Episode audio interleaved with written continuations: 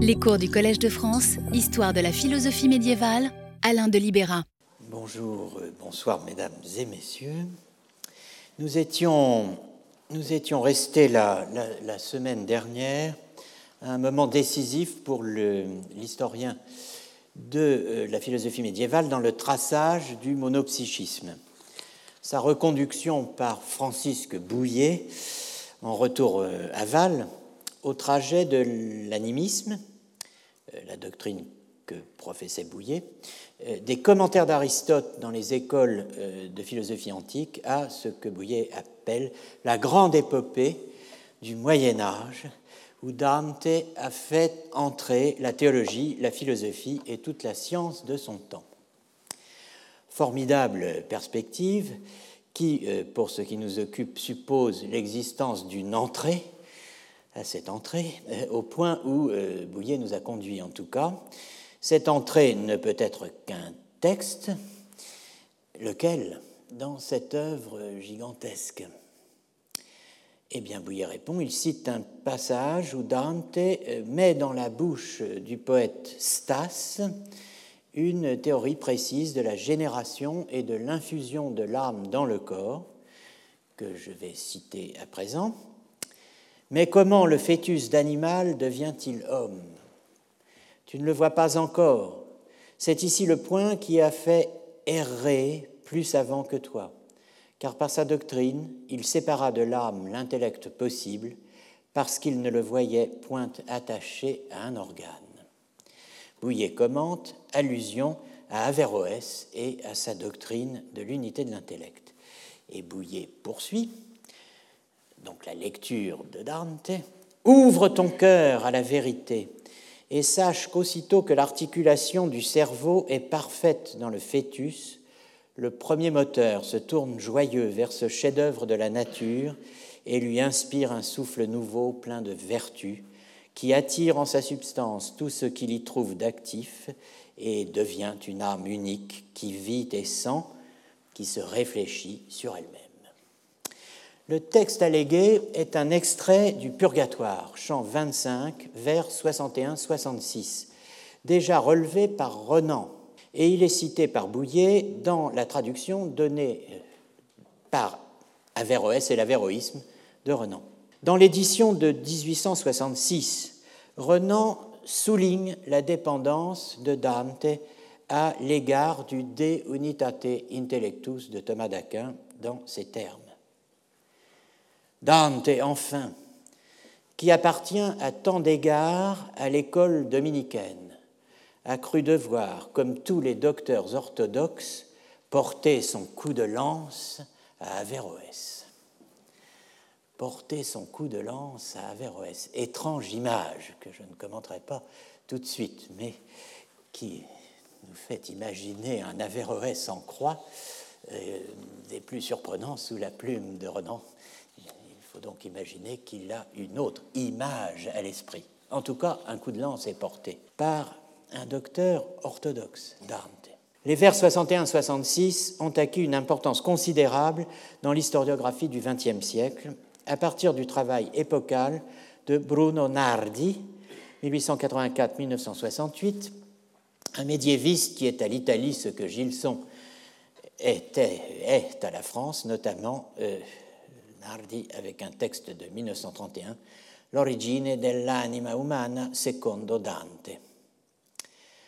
Reprenons le texte de Dante avec quatre traductions d'époques diverses, celle qui figure chez Renan et Bouillet, donc, la traduction de Fiorentino, reprise par Charles Jourdain dans son livre primé sur Thomas d'Aquin, celle littérale, 1924, de Berthier, celle enfin euh, de la regrettée, elle est morte en 2014, euh, Jacqueline Risset.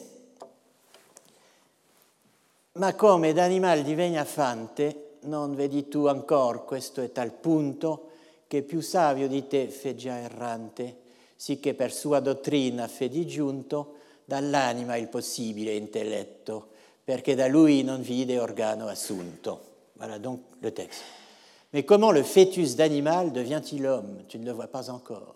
C'est ici le point qui a fait errer plus avant que toi, car par sa doctrine il sépara de l'âme l'intellect possible, parce qu'il ne le voyait point attaché à un organe. Fiorentino dit Mais comment d'animal cette vertu devient homme? Joachim Joseph Berthier Mais comment d'animal elle devient raisonnable? Jacqueline Risset Comment d'un animal vient un être parlant Tu ne vois pas encore. Voyons ce que révèle une simple question de traduction. La question est double. Quel est le sujet sous-entendu du vers 61 Que signifie le mot fante? La différence de traduction est étonnante entre les quatre traductions. Les traductions de la Divine Comédie sont innombrables, enfin elles sont dénombrables, mais très nombreuses. Si l'on élargit un peu l'échantillon, la situation se complique encore. Voici, sauf erreur, la plus ancienne, tirée de la plus ancienne version française complète du poème Assacro que l'on connaisse, celle du manuscrit 10201 de la Bibliothèque impériale de Vienne, seconde moitié du XVIe siècle, édité par Morel. Mais cum d'animal enfant il devient or, c'est là le point, mon fils, que tu ne vois encore qui plus sage que toi est allé décevant le possible intellect de l'âme divisant, n'en voyant point d'organe dans la structure humaine. Mais à la vérité, or, ouvre la poitrine et sache qu'aussitôt que dans le fruit nouveau, l'organe est achevé merveilleux du cerveau, là, le moteur premier tournant gai la face, de nature au grand art souffle l'esprit d'efficace, qui à son être attrait ce qu'il trouve d'actif, faisant un esprit seul, vif, tournant sensitif. Pour ne pas aller à l'ingérable, je me tiendrai à dix traducteurs. Voici ce que j'obtiens pour le vers 61. Ma come l'animal fante non vedi tu encore. Mais comment le fœtus d'animal devient-il homme? Renan Bouillet. Mais tu ne vois pas comment l'âme sensitive peut produire l'homme?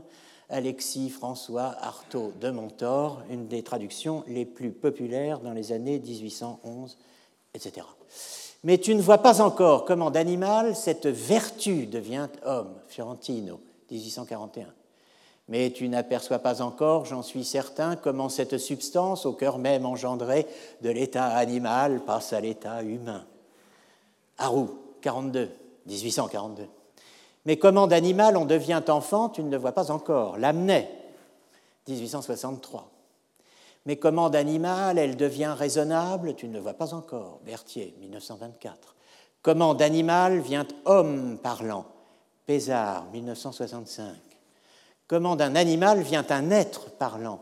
Jacqueline Risset, 1988, dernière édition 2005.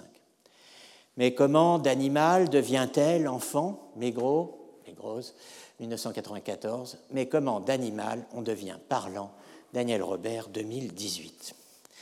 Dans les vers qui précèdent le vers 61, il n'est pas question du fœtus, mais de la vertu qui vient du cœur du Père, transmise par la semence paternelle, qui s'étend et s'élargit là où veut la nature en tous les membres. Vers 59-60. Il est question de l'action plasmatique, poétique, de cette virtus formativa qui organise, qui membre, qui dote d'organes l'embryon et le prépare à recevoir l'âme intellective lorsqu'il a précisément atteint le niveau d'organisation requis. Il est question donc de cette virtus, vertu, qui est un concept de médecin attesté à la fois chez Galien, où elle porte le nom de force plasmatique, mais aussi chez Avicenne dans le canon de médecine et chez Averroès dans le Colligette, son œuvre médicale, ainsi que dans le commentaire sur le De Animalibus et dans le grand commentaire sur la métaphysique 7.5. Dans le long développement qui va des vers 37 au vers 60, les traducteurs piochent pour donner un sujet au vers 61. Âme sensitive pour Arnaud de Montor, Artaud de Montor, pardon, vertu, force plasmatique pour Fiorentino. Le fœtus intervient seulement dans les vers qui suivent, en l'occurrence les vers 67-75, que voici, accompagnés des traductions de Fiorentino, Renan, Bouillet, Lamennais, Berthier et Robert. Apri la verità che viene il petto e sappi che si tosto come al fetto, l'articolar del cerebro è perfetto, lo motor primo a lui si volge lieto, sovra tant'arte di natura ispira, spirito nuovo di virtù repleto, che ciò che trova attivo qui vi tira, in sua sostanza e fassi un'alma sola, che vive e sente e sé in sé rigira. Donc ouvre ton esprit à la vérité qui vient, traduit Fiorentino, et sache qu'aussitôt que dans le fœtus, les ressorts du cerveau sont en état de fonctionner, le moteur suprême se tourne vers lui, joyeux d'un tel prodige de la nature, et lui souffle un esprit nouveau, plein de vertus, qui absorbe en sa substance tout ce qu'il trouve là d'actif, et il s'en fait une seule âme, qui vit, qui sent et qui se replie sur elle-même. On a lu tout à l'heure Renan Bouillet. Je passe à Berthier, traduction littérale, c'est son but, mot à mot. 1924. Hein. Ouvre ton âme à la vérité qui arrive et sache qu'aussitôt que dans le fœtus l'articulation articolare du cerveau est parfaite, le premier moteur vers lui se tourne joyeux sur ce chef-d'œuvre de la nature et lui inspire un esprit nouveau, tout rempli de vertus qui, tout ce qu'il y trouve d'actif, le tire dans sa substance, et il s'en fait une seule âme qui vit et sent et qui se replie sur elle-même. Traduction la plus récente, Robert, ouvre ton cœur, la vérité arrive et sache que dès que dans le fœtus le cerveau est bien structuré et s'active, le moteur premier vers lui se tourne, ému d'un tel art de nature, lui insufflant l'esprit nouveau tout empli de vertu, lequel saisit ce qui est agissant dans sa substance, une seule âme en fait qui vit et sent sur soi se retournant. Si l'on prend euh, ces vers sur le background général des vers 39-75, on voit qu'elle véhicule une théorie complète de l'origine de l'âme intellective en l'homme, qui combine des éléments relevant de ce qu'on appellerait aujourd'hui la psychologie, la physiologie et même de l'embryologie, avec la physique et la cosmologie, pour ne pas dire l'astrologie, que j'avais essayé en toute inconscience de synthétiser dans un sous-chapitre de Pensée au Moyen Âge en 1900, euh, mon Dieu, je ne m'en souviens même plus, 89, 90, quelque chose comme ça, intitulé Le sperme et les étoiles en esquissant une comparaison entre les thèses de la comédie et celles du banquet convito, comparaison depuis longtemps euh, suggérée par Antoine Frédéric, dit Antoine Ozanan, Ozanam, 1813-1853, dans son Dante et la philosophie catholique au XIIIe siècle de 1845, sur la base, Ozanan, disputée quoiqu'ici ou là encore reprise, d'une identification du premier moteur, le moteur prime, à Dieu lui-même. Ouvrons le banquet en 4, 21, 2, 5, dans la traduction Pézard pour la Pléiade 1965, dont j'extrais ce que vous avez au tableau. Je dis que quand l'humaine semence tombe dans son réceptacle, c'est-à-dire dans la matrice. Elle y porte avec soi la vertu de l'âme générative et la vertu du ciel et la vertu des éléments liés, c'est-à-dire la complexion. Et elle mûrit, disposant la matière aux influences de la vertu formative qu'apporta l'âme de l'engendrant. Et la vertu formative apprête les organes à la vertu célestiale, qui, à partir de la puissance séminale, produit l'âme à la vie. La dite âme, aussitôt produite, reçoit de la vertu du moteur du ciel l'intellect possible, lequel en lui-même apporte en puissance toutes les formes universelles selon qu'elles sont dans son producteur, et d'autant moins qu'il est plus éloigné de la première intelligence. L'intrigue que l'on peut construire à partir des vers 61-75 du chant 25 de la comédie et entre autres, de ce passage du banquet convivio convito, étendu euh, donc à 4, 21, 2, 5, est celle de l'origine de l'âme humaine. Traité sur la séquence plus vaste des vers 37-78 du Purgatoire, un dossier d'une extraordinaire richesse qui inclut celui de l'animisme de Bouillet et qui ouvre à son tour sur de multiples connexions et échanges entre intrigues de toutes sortes tissées depuis les travaux de Nardi, dont celui de l'anti-avéroïsme ou au moins du non-avéroïsme de Dante. Après l'avéroïsme de Dante, il y a une réaction. Quant au statut de l'intellect possible, et celui rouvert à mes yeux de façon convaincante par Cesare Vasoli, 1924-2013, de la relation de Dante à Albert le Grand, tout particulièrement ici au De Natura et Origine Animé, traité 1, chapitre 5. Voyez sur ce point, donc, euh, c'est toute une série de textes que vous pouvez, euh, si la, fantaisie vous en prenez, euh, lire. Fonti Albertine nel convivio di Dante. Jean-Marie Vernier, L'influence du livre sur la nature et l'origine de l'âme d'Albert Legrand les pages consacrées au texte du Convivio sur l'origine de l'âme humaine par John Marenbone dans Dante's Averroism.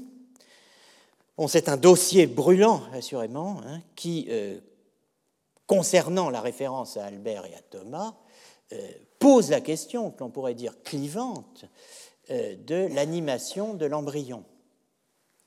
Comme l'a montré Nardi, pourquoi clivante?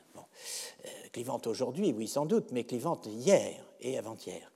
Comme l'a montré Nardi, en effet, Albert Legrand voit d'une manière originale l'évolution de l'embryon humain. Des trois théories possibles de l'origine de l'âme humaine au XIIIe siècle. Première théorie, création de l'âme raisonnable dès le premier moment de la conception. Création de l'âme raisonnable dès le premier moment de la conception. Deuxième théorie, succession chronologique des trois âmes, végétative, sensitive, intellectuelle, dans l'embryon. Troisième théorie, infusion de l'âme intellectuelle après une évolution de l'embryon sans aucune âme.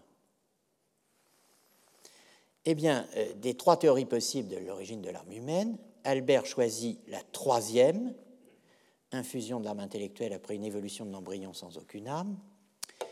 Contrairement à Thomas d'Aquin qui choisit la deuxième, succession chronologique des trois âmes végétatives, sensitives, intellectuelles dans l'embryon. Et contrairement à l'Église qui a choisi la première, création de l'âme raisonnable dès le premier moment de la conception. Dans son commentaire du De Animalibus, comme dans la Summa de Creaturis, Albert soutient deux thèses radicales. Première thèse, la virtus formativa, formativa contenue dans le sperme de l'homme, qui informe et nourrit la semence femelle, je cite, agit pour former le corps humain et elle n'agit que pour cela. L'âme rationnelle, c'est-à-dire l'âme humaine, l'homme n'ayant à proprement parler qu'une seule âme, et non pas trois successivement, n'est infusée qu'au moment où les membres ont atteint un certain degré de développement, autrement dit quand ils sont formés. Durant les cinq premiers mois, donc, la virtus formativa est seule en charge du développement de l'embryon. Si l'on suit Nardi, c'est la version de cette théorie exposée dans le De Natura et Origine animé 1.5 que reprend Dante. L'expression incontanente, aussitôt, immédiatement, dans le passage du banquet 4, 21, 5, la dite âme, aussitôt produite, reçoit de la vertu du moteur du ciel l'intellect possible. Eh bien, cette expression fait référence à la théorie albertinienne de l'unité de l'âme. Bouillet eût dit à l'animisme ou au monodynamisme d'Albert. Un animisme radical, si l'on suit euh, les spécialistes de l'embryologie d'Albert, qui résume ainsi sa position, non sans euh, remarquer qu'une théorie de ce genre euh, est, je cite, d'une grande importance par ses conséquences philosophiques, théologiques et morales, entre autres pour la qualification morale de l'avortement. Je cite Il n'y a pas chez l'homme d'âme végétative ni sensitive. Quand par l'action de la virtus formativa, le corps a atteint un certain degré de développement, l'âme raisonnable est infusée par le Créateur. Et c'est elle qui, parfaitement une, est le sujet des puissances sensitives et végétatives. La seule différence avec Dante serait est la référence directe au créateur plutôt qu'au premier moteur. Mais on le voit, il y a beaucoup à écrire encore et peut-être à réécrire, et même à réécrire dans ce que je, relativement à ce que je viens de dire, autour du chant 25 euh, du Purgatoire et des passages correspondants du conte Vivio s'agissant de la nature et de l'origine de l'âme. Les travaux sur l'embryon et son âme, ou plutôt la question de savoir comment l'âme vient à l'embryon, ont spectaculairement progressé pour la période prémédiévale, avec le livre ici euh, cité de Madame Marie-Hélène Congourdeau, L'embryon et son âme dans les sources grecques, VIe siècle avant Jésus-Christ, 5e siècle après Jésus-Christ, avec le livre d'Hiro Hirai, Medical Humanism and Natural Philosophy, Renaissance Debates on Matter, Life and the Soul, pour la période post-médiévale. Il y a évidemment beaucoup à écrire sur le Moyen Âge lui-même, entre l'Antiquité et la Renaissance, hein. euh, notamment sur la spermiogenèse, sur la base de la classification d'Ernaleschi, distinguant dans l'Antiquité les thèses dites encéphalo-myélogénétiques qui font dériver, euh, dériver euh, la semence du cerveau et de la moelle. Le titre de doctrine encéphalo-myélogénétique qu'on lui donne aujourd'hui. Bon, les théories hématogénétiques hein, qui la font dériver, cette semence, du sang et c'est la théorie d'Aristote, reprise apparemment par Dante et la plupart des médiévaux. On est euh, ici euh, aux, confins euh, de la philosophie et de la médecine. Évidemment encore les théories pangénétiques qui la font dériver de toutes les parties du corps. On est aux confins de la philosophie et de la médecine, comme pouvait l'être Boulier à la fin du XIXe siècle. Les travaux existent aux spécialistes d'écrire la chose. Hein. Je ne suis pas un spécialiste de la spermiogenèse. Mais euh, heureusement pour moi, d'autres euh, pistes s'ouvrent concernant les sources de Dante, qui voient venir au premier plan une figure, pour moi et d'autres, plus familière, qui a reçu une attention particulière en France grâce aux travaux novateurs d'Alain Bourreau, de Sylvain Piron et du groupe d'anthropologie scolastique fondé par Alain Bourreau en 1993, Pierre de Jean Olieu, alias Pierre de Jean Olivier. Voyez sur ce point la synthèse de ces travaux, euh, là, euh, par. Euh, monsieur, je prononcer son prénom, c'est un prénom que j'aime beaucoup, Massimiliano Lenzi, Maximilien Lenzi. Bruno Nardi Pietro di Giovanni Olivi e l'origine dell'anima umana in Dante, édité par Catherine Koenig-Pralon, Ribordi et Tiziana Suarez Nanni. Avant de déraciner l'anthropologie avec Foucault, il faut sans doute chercher toutes ses racines. Examiner à fond, en archéologue ou en historien, la euh, partie Qu'est-ce que l'homme? du quadrangle de la subjectivité. Mais il y a encore une piste, neuve elle aussi. La traduction du vers 21 par Jacqueline Risset, qui avait déjà adopté Pézard en 65 et que reprend Madame Robert, pour donc ma come d'animal divegna fante. Comment d'animal vient homme parlant, Pézard 65, 1965, Comment d'un animal vient un être parlant Jacqueline Risset, 1988-2005. Mais comment d'animal on devient parlant? Daniel Robert, 2018. Homme, être, on. Eh bien, cette euh, traduction, ces traductions, offrent à l'évidence une toute autre lecture. Il y va, en l'occurrence, du langage, un tout autre paradigme donc que celui de Bouillet. Fante, c'est à première vue le contraire de l'infans, de l'enfant. Ce serait le fans latin, participe présent du verbe fare fatus sum, employé par Cicéron au sens de dire, dire euh, exprimé par la parole, hein, ou euh, de parler, c'est-à-dire se servir d'un langage articulé. Euh, le fante, ça serait le fans sans le in de infans.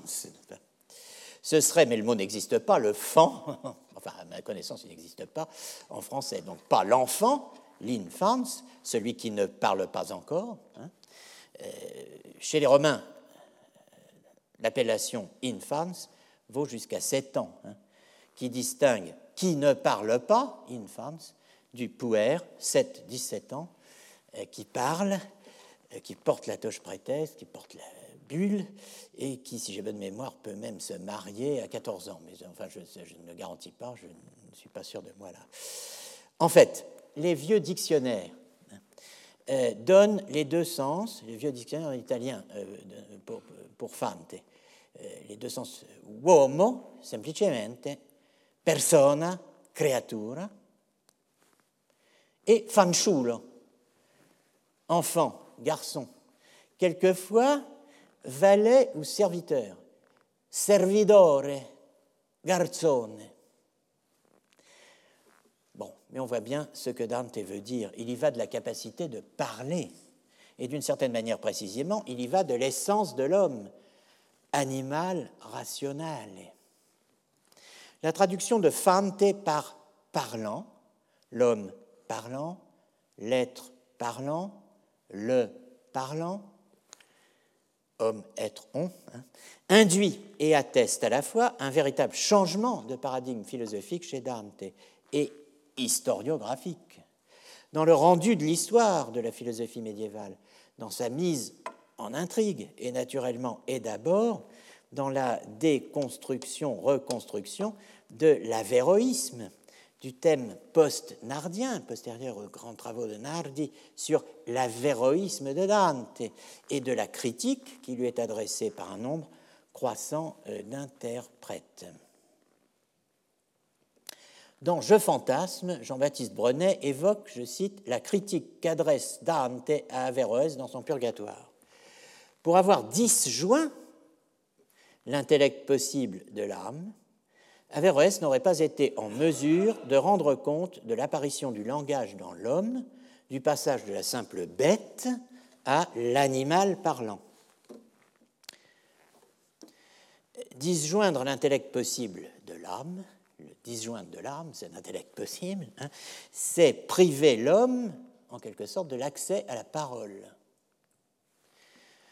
On peut comprendre les vers 61-66 du, purgatoire, du purgatoire, purgatoire, pas du purgatoire, ni du purgatoire, mais du purgatoire. J'ai du mal à prononcer ce mot, je ne sais pas pourquoi.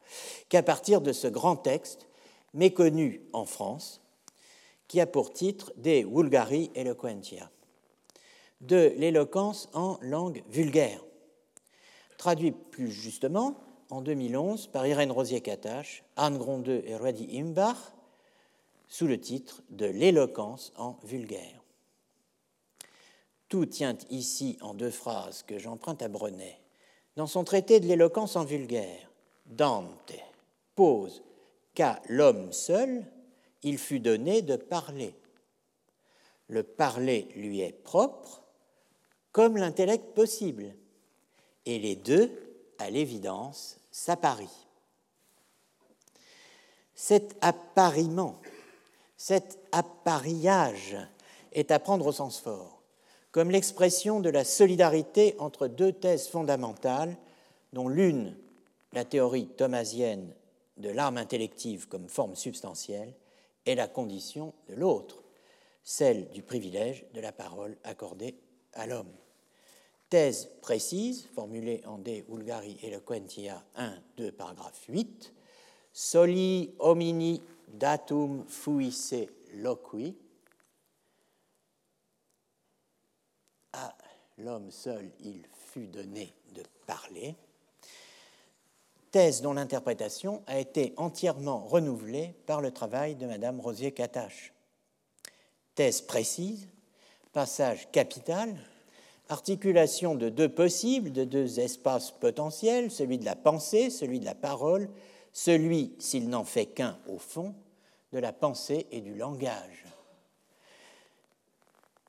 Thèse précise, passage capital, qui lance pour nous la question de l'interprétation, de la réception, de la tradition, de la Wirkungsgeschichte, de la définition de l'homme comme zoon, logon, ekon, le vivant doué de logos, qui nous renvoie à ce que j'appelais dans le cours de 2014 l'histoire de la définition de l'homme comme zoon, logon, ekon, animal rationale, vernünftiges Wesen, zoon, logon, ekon, le vivant doué de logos, animal rationale, l'animal rationnel, Vernünftiges Wesen, l'être raisonnable. Souvenez-vous de l'expression de Kant, un être raisonnable en général, n'est-ce pas? Ben, C'est un Vernünftiges Wesen.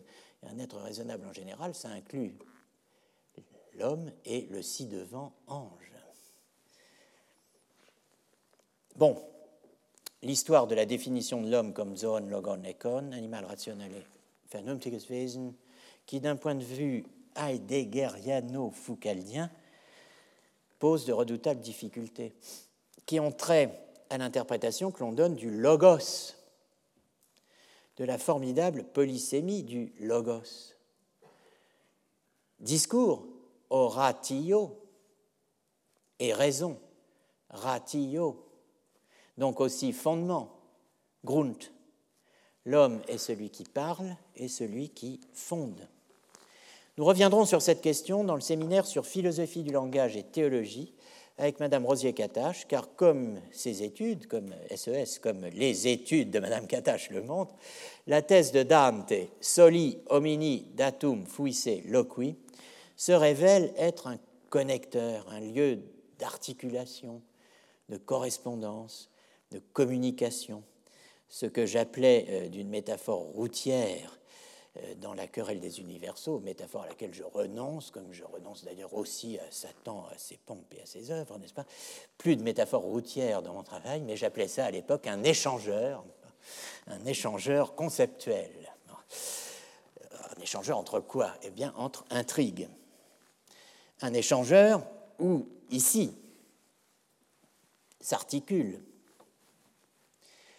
l'intrigue de la distinction entre instinct de nature et raison en l'homme, mais aussi celle de la distinction entre l'homme et l'animal, le langage humain et le langage animal,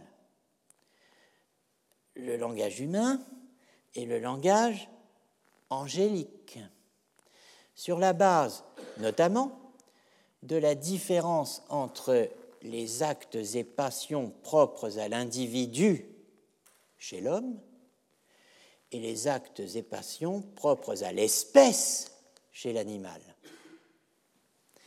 Et où, last but not least, se déploie la question même, extraordinairement importante, du langage des anges et de la différence entre communication humaine et communication angélique laquelle fait apparaître une dimension proprement médiévale de la question de l'homme, dont le lieu d'inscription correspond à la distinction triple entre l'homme, l'ange et la bête. Je passe sur la dimension politique, évidemment impliquée par l'appariement de l'intellect possible et du parler, du loqui, qui est une des clés de reconstruction de l'avéroïsme dans la recherche la plus actuelle. Avec les travaux sur Dante et l'éloquence en langue vulgaire, c'est tout un courant de recherche initié à Bologne par et autour d'Umberto Eco, à Fribourg, Suisse, par et autour de Ruendi Imbach, poursuivi pour le langage des anges par Tiziana Suarez Nani, et bien entendu en France par Irène Rosier-Catache, qui s'offre à nous, à vous, euh, et nous reviendrons euh, sur ce dossier en avril.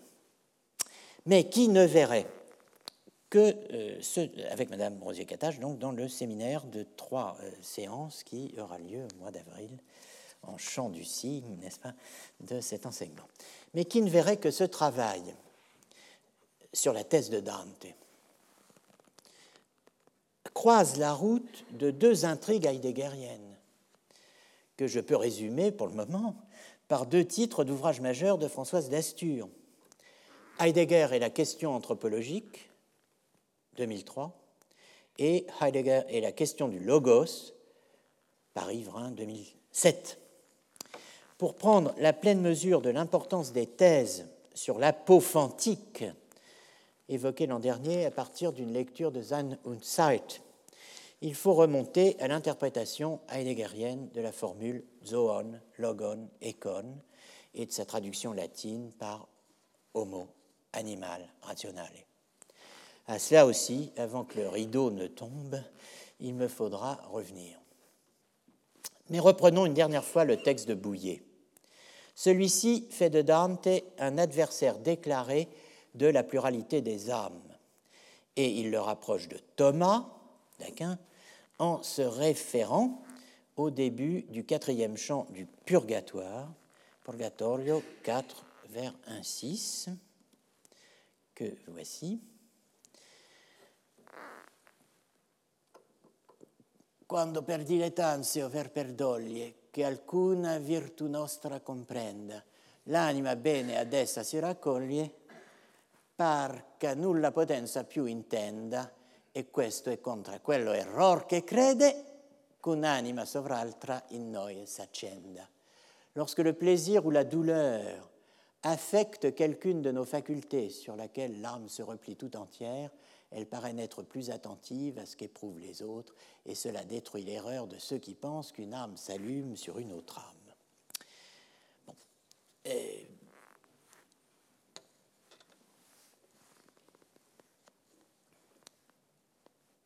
Ce passage que euh, Bouillet met en évidence, en relief, à la même époque, Charles Jourdain et Ozanam en font autant.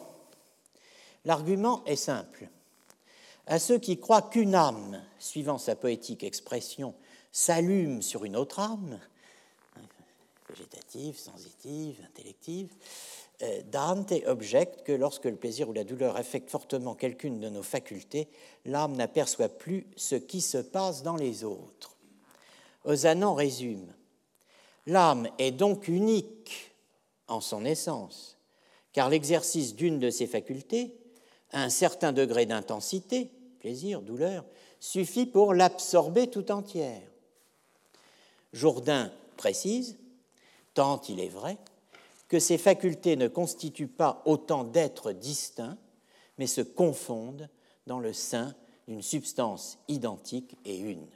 Et tous les trois, avec un bel ensemble, Bouillet, naturellement, euh, Jourdain, plus forte raison, euh, il est l'auteur d'un livre primé sur Thomas d'Aquin, et Osanan renvoie à Thomas d'Aquin, prima pars, question 76, article 3. Outre la caution de Dante, et assez clairement pour la même raison, la référence à Thomas d'Aquin, Bouillet explique ensuite comment l'animisme se peut, selon lui, prévaloir, je cite, de la consécration officielle de l'Église, donnée par des conciles et par des papes. En invoquant cette consécration officielle, euh, Bouillet se garde toutefois contre le père Ventura, Ventura comme Lino Ventura, euh, mais pas, pas exactement le même genre de personnage, de voir autre chose dans les décisions de l'Église, donc il, Bouillet se garde de voir autre chose, dit-il, dans les décisions de l'Église, que, je cite, des documents curieux qui ont leur place dans l'histoire de ce, dans l'histoire de ce grand débat philosophique, philosophique qu'est le débat sur l'unité de l'âme, et non pas une prescription extra-scientifique, ecclésiastique, religieuse. Cette neutralité de Bouillet ne doit pas nous faire oublier que les adversaires de l'animisme ont, si j'ose dire, tiré les premiers l'argument de l'hérésie.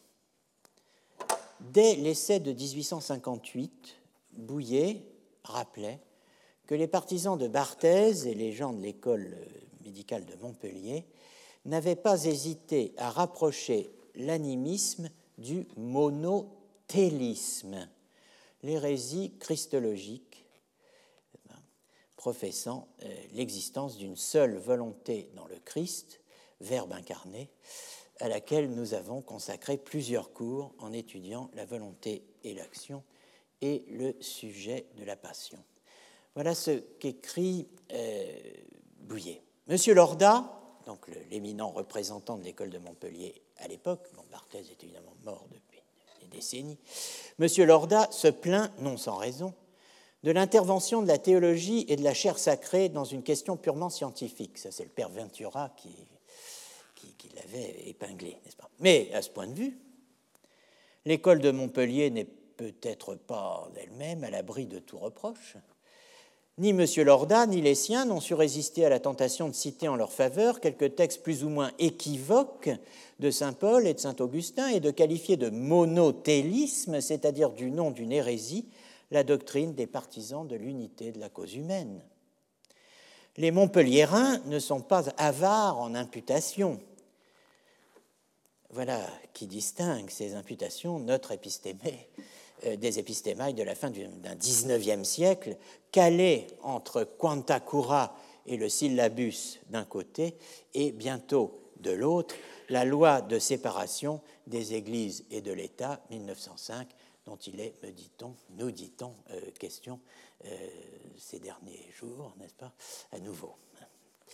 Dans le texte de 1862-1873, première édition 62, deuxième 73, Bouillet rappelle que, pour faire bonne mesure, certains partisans du duodynamisme, donc de la dualité du principe vital et du principe pensant en l'homme, combinent panthéisme et monothélisme pour écraser l'animisme sous les deux chefs d'hérésie réactivé étrangement par la modernité contre le monstre théorique bâti à partir d'Averroès et de Spinoza, et d'évoquer sur ce point un certain docteur Cerise, que je laisse à son gâteau, non euh, sans euh, quand même, euh, non, pas du tout, il doit être là, c'est même là. Quelle doctrine de nos jours a échappé à cette accusation de panthéisme devenu presque ridicule à cause de l'abus qui en a été fait? L'animisme, dit le docteur Cerise, est l'expression logique en médecine et en physiologie du panthéisme. Au monothélisme dont elle accuse l'animisme, l'école de Montpellier ne dédaigne pas non plus de joindre le panthéisme. Alors, sans adopter le point de vue du croyant, sans adopter le point de vue du théologien, comme l'avait fait avant lui le fameux père Ventura, dans Raison philosophique et Raison catholique. Ces conférences publiées à Paris en 1851, en s'en prenant, au nom de ces deux raisons, euh, au duodynamisme de l'école de Montpellier. Eh, eh bien, euh, sans adopter le point de vue du religieux le point de vue du théologien, Bouillet, venant sur le terrain de l'école de Montpellier, évoque en historien et en philosophe l'histoire des conciles. Constantinople IV et le rejet de la doctrine des deux âmes. Mais surtout, ce qui nous concerne ici directement, les conciles de Vienne et de Latran, qui avaient été invoqués par Ventura contre l'école de Montpellier. D'abord, le concile de Vienne. Bouillet écrit ceci Quant au concile œcuménique de Vienne en 1311, 1312. Quant au Concile œcuménique de Vienne, il n'est point douteux qu'il ait voulu faire de l'animisme un article de foi. Voici en effet la définition de l'erreur condamnée par Clément V au nom de ce concile et de citer le texte abrégé, euh, euh, du concile que je vous reproduis ici avec sa traduction dans le Denzinger Schönmetzer, paragraphe 902. Euh, le texte latin étant celui qu'a cité Bouillet, voici la traduction française. De plus, avec l'approbation du Saint Concile, nous rejetons comme étant erronée et ennemie de la foi toute doctrine ou position qui affirme témérairement ou qui met en doute que la substance de l'âme rationnelle ou intellective n'est pas vraiment et par elle-même forme du corps humain. Et nous définissons, que doit être considéré comme hérétique quiconque osera désormais affirmer, soutenir ou tenir avec entêtement que l'âme rationnelle ou intellective n'est pas forme du corps humain par elle-même et essentiellement. Vous y avez raison, la constitution Fidei Catholique du 6 euh, mai 1312, alors exactement, prescrit une thèse anthropologique précise. L'âme raisonnable et intellective est par elle-même et essentiellement forme du corps. Je reviendrai la semaine prochaine sur cette condamnation. C'est une pièce importante dans l'intrigue que j'ai intitulée De l'unité de l'intellect à l'unité de l'homme. Et je ferai pour cela, en quelques mots, un parallèle entre la cible possible du Concile, Pierre de Jean Olivier, et certaines thèses de Descartes durant la querelle d'Utrecht. Je reviendrai à ce propos si j'en ai le temps, ce dont je doute, mais enfin. Euh, sur le second aspect du lien entre anthropologie et christologie, à savoir non plus euh, l'investissement du contenu de la foi par l'ontologie et la noétique philosophique, suffisamment évoqué, j'espère, ici même lors des trois premiers cours, le premier cycle, si je puis dire, de mes cours, euh, mais sur l'essor de l'anthropologie philosophique sur une base christologique. Bon, enfin, en tout cas, tout en indiquant qu'il y a, selon lui, deux cibles possibles au canon les avéroïstes, mais aussi les bégards. Autrement dit, les frères et sœurs du libre esprit, héritiers du mouvement évoqué les, semaines passées avec l'hérésie de Flies et le Gutharten d'Albert le Grand sur la compilation des Novos Spiritu, alors, ce, qui mériterait plus ample examen. Boulier souligne, en tout cas, que l'unité de la forme substantielle, autrement dit l'unité de l'âme, bref, l'animisme, sont prescrits par le magistère en 1312. Et fort de cette prescription, il évoque ensuite, en termes précis, le Concile de Latran V, qui, dit-il, ce qui est le cas, rappelle et consacre de nouveau la doctrine du Concile de Vienne, et il donne un long extrait de la bulle de Léon X, parlant, dit-il, comme Clément V. Avec l'approbation de ce Saint Concile, nous condamnons et réprouvons tous ceux qui affirment que l'âme intellective est mortelle ou unique en tous les hommes, ou qui sont dans le doute à ce sujet. En effet, non seulement celle-ci est vraiment par soi et essentiellement forme du corps humain, comme il est dit dans le canon de notre prédécesseur, le pape Clément V, publié au Concile de Vienne, mais elle est à la vérité immortelle, sujette à la multiplicité, selon la multiplicité des corps dans lesquels elle est infusée, effectivement multipliée et sujette à être multipliée dans l'avenir. Enfin, Bouillet évoque ce qui est aujourd'hui, à nos yeux, et au mien en tout cas, la distinction euh, fondamentale de l'avéroïsme au XIVe, XVe et XVIe siècle, la distinction entre forme assistante et forme informante. Il écrit En définissant l'âme rationnelle la forme informante du corps, forma informans, comme on disait alors. Ces conciles étaient surtout préoccupés du soin de garantir l'individualité des âmes humaines contre la doctrine si redoutée d'Averroès. Selon Averroès, l'âme n'étant qu'assistante et non informante, une seule âme pouvait suffire à assister tous les hommes. De là la doctrine panthéistique de l'unité de l'intellect. On retrouve ici une fois de plus le panthéisme.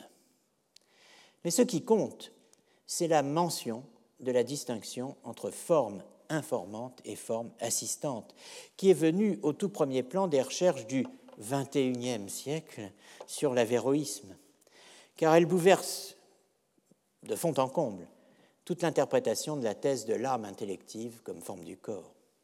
Et elle ouvre sur des distinctions entre forme du corps et forme de l'homme qui, une fois de plus, jettent une lumière neuve sur la querelle d'Utrecht et donc sur la naissance du sujet moderne, le thème directeur de notre cours depuis 2014, terrain sur lequel la confrontation avec Heidegger et Foucault peut s'établir de manière féconde. Nous y reviendrons bientôt.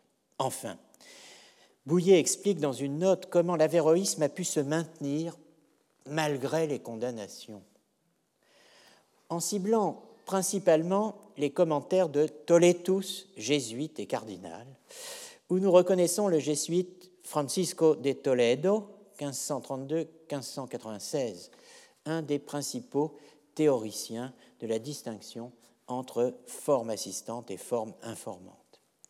Puis Bouillet revient à son propre temps, épuisé, j'imagine, et porte un coup lourd d'histoire à son adversaire, l'école de Montpellier, en s'installant polémiquement sur le terrain de l'orthodoxie qu'elle revendique, la dite école, à tort. En face de ces anathèmes prononcés par des conciles œcuméniques, que devient cette orthodoxie dont se vante contre ses adversaires l'école de Montpellier? De quel côté sera l'hérésie s'il y a hérésie, puisque c'est une accusation qui ne lui déplaît pas d'insinuer? À quoi lui sert-il, comme pour donner le change de qualifier l'animisme de monothélisme? Que si elle n'a pas connu, corda vedenum, hein, que si elle n'a pas connu les bulles de Clément V et de Léon X, du moins à ce qu'il semble, n'aurait-elle pas dû ignorer le catéchisme de Montpellier, qui a la réputation d'être un des meilleurs et des plus solides abrégés de la foi, qui fait de l'âme raisonnable le principe de la vie du corps humain? Je laisse de côté ces pages où, poussant son avantage, Bouillet met plus explicitement en relation les conciles médiévaux, le fameux catéchisme de Montpellier, qui n'a aucun rapport avec l'école de médecine à la fin du XIXe siècle, puisqu'il s'agit des instructions générales en forme de catéchisme imprimées par ordre de messire Charles Joachim Colbert, évêque de Montpellier, évêque de Montpellier à, Paris, chez Simard en 1707. Colbert, quand même, c'est encore une, un homonyme, n'est-ce pas? Bon, que, que de pièges dans cette affaire. Bon, et euh, ben, alors Bouillet évidemment euh, s'amuse avec ce catéchisme de Montpellier, qui de fait était le catéchisme euh, standard, n'est-ce pas? On appelle ça comme ça plutôt que le catéchisme de Colbert pour des raisons évidentes. et il, mentionne aussi des brefs des archevêques de Breslau et de, et de Cologne contre Antoine Günther, dont je n'ai pas le temps de parler, mais qui étaient tous deux rappelés, ces deux brefs, à la fin du titre 2 du syllabus de Pie IX, évoqué la semaine dernière. J'ai retrouvé d'ailleurs le prix euh, du, syllabus en 1967, c'était 3 francs 10. Vous me direz que ça n'a aucun intérêt, bon, bah peut-être, mais enfin, bon, ça m'émeut, comme euh, dirait l'homme. Et euh, donc je conclus cette enquête sur la constitution de l'objet avéroïsme dans l'historiographie de l'âge classique et de la modernité, axé sur l'histoire, ou plutôt la prime enfance, voire l'invention du terme monopsychisme. Au stade où nous sommes, nous avons aligné des dates 1270, 1272, 1277, 1312, 1513. Au stade où nous sommes, donc, nous voyons ce qui reste à faire pour réécrire l'histoire de la philosophie médiévale, passer du pointillé disons, au continu, remplir les blancs entre les dates, investir à fond chaque étape sur deux plans euh, au moins, à la fois, euh, ou en communication constante ou alternée. L'histoire elle-même, le plan des faits objectifs, et l'historiographie, les récits, les récits sédimentés, les interprétations accumulées, les matériaux entassés qui à la fois révèlent et encombrent les trajets à peine entrevue, à peine projetée, à peine entamée. Il s'agit moins d'ailleurs de réécrire que de tisser des réécritures en cours, de composer des récits collectifs en train de se faire, de mêler des voix plurielles qui se contrarient ou se couvrent en silence. Car, euh, je l'ai dit en commençant, la réécriture se fait avec nous. Mais la plupart du temps, sans nous. Sous nos yeux, quelquefois, mais la plupart du temps hors de toute prise, à distance, à notre insu, hors de notre cercle, si étendu soit-il. Et nous n'y accédons déjà plus que par le biais des algorithmes, des filtres, des détournements et des incitations qui interrompent, encadrent, arrêtent, relancent, abîment, je veux dire, mettent en abîme toute phrase que l'on ouvre ou inspecte sur la toile, toute indication bio-bibliographique, avec les moyens d'investigation passive qui sont les nôtres. Suivre une citation, chercher une phrase, trouver un article ou un livre sur un sujet, si familier soit-il, c'est perdre rapidement pied, perdre le fil, voir le sujet filer à l'anglaise, éclater, polymériser, c'est voir les textes déferler et l'horizon se noircir d'encre de tunnel. Tous les médiévistes réécrivent l'histoire de la philosophie médiévale. Tous les non-médiévistes aussi. Les uns en pensant au ménage, les autres en n'y pensant pas, ou distraitement, ou mal, ou contre. Alors on reparle de Taine et l'on se dit à quoi bon Faut-il vraiment pousser nos études au-delà des ubags et des bouliers? Qui gagnerons-nous en conclusion générale et en vérité certaine? Qu'aurons-nous fait, sinon multiplier par mille les sottises innombrables et les platitudes incroyables dont la populace littéraire et philosophique obstrue le chemin de la science? Que gagnerions nous-mêmes à rectifier décisivement les erreurs historiographiques des Ubags ou des Bouliers? Terrible question à laquelle je préfère celle-ci. Demandons-nous plutôt ce que nous avons entrevu en lisant Renan, Ubags, Michaud et Bouillet, en feuilletant Cousin, Picavet, Boutroux et Oréo.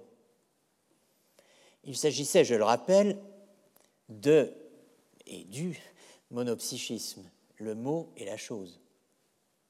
Nous savons désormais que le monopsychisme est une dénomination à référence variable, qui nous en dit autant, voire plus, sur l'épistémée des historiens que sur celle des historiés. Et quand je dis les historiens, je parle évidemment des historiens d'hier, mais aussi des historiens d'aujourd'hui. L'épistémée d'hier voit se succéder et progressivement s'articuler deux scénarios axé l'un sur la querelle du panthéisme, l'autre sur la question de l'animisme. Deux scénarios distincts qui font émerger un rapport varié à l'histoire et au Moyen Âge, où toutefois la théologie joue un rôle de plein exercice. L'hérésiologie est bien présente, qu'il s'agisse du domaine trinitaire ou du domaine christologique c'est le monophysisme qui suggère à Leibniz le vocable de monopsychite.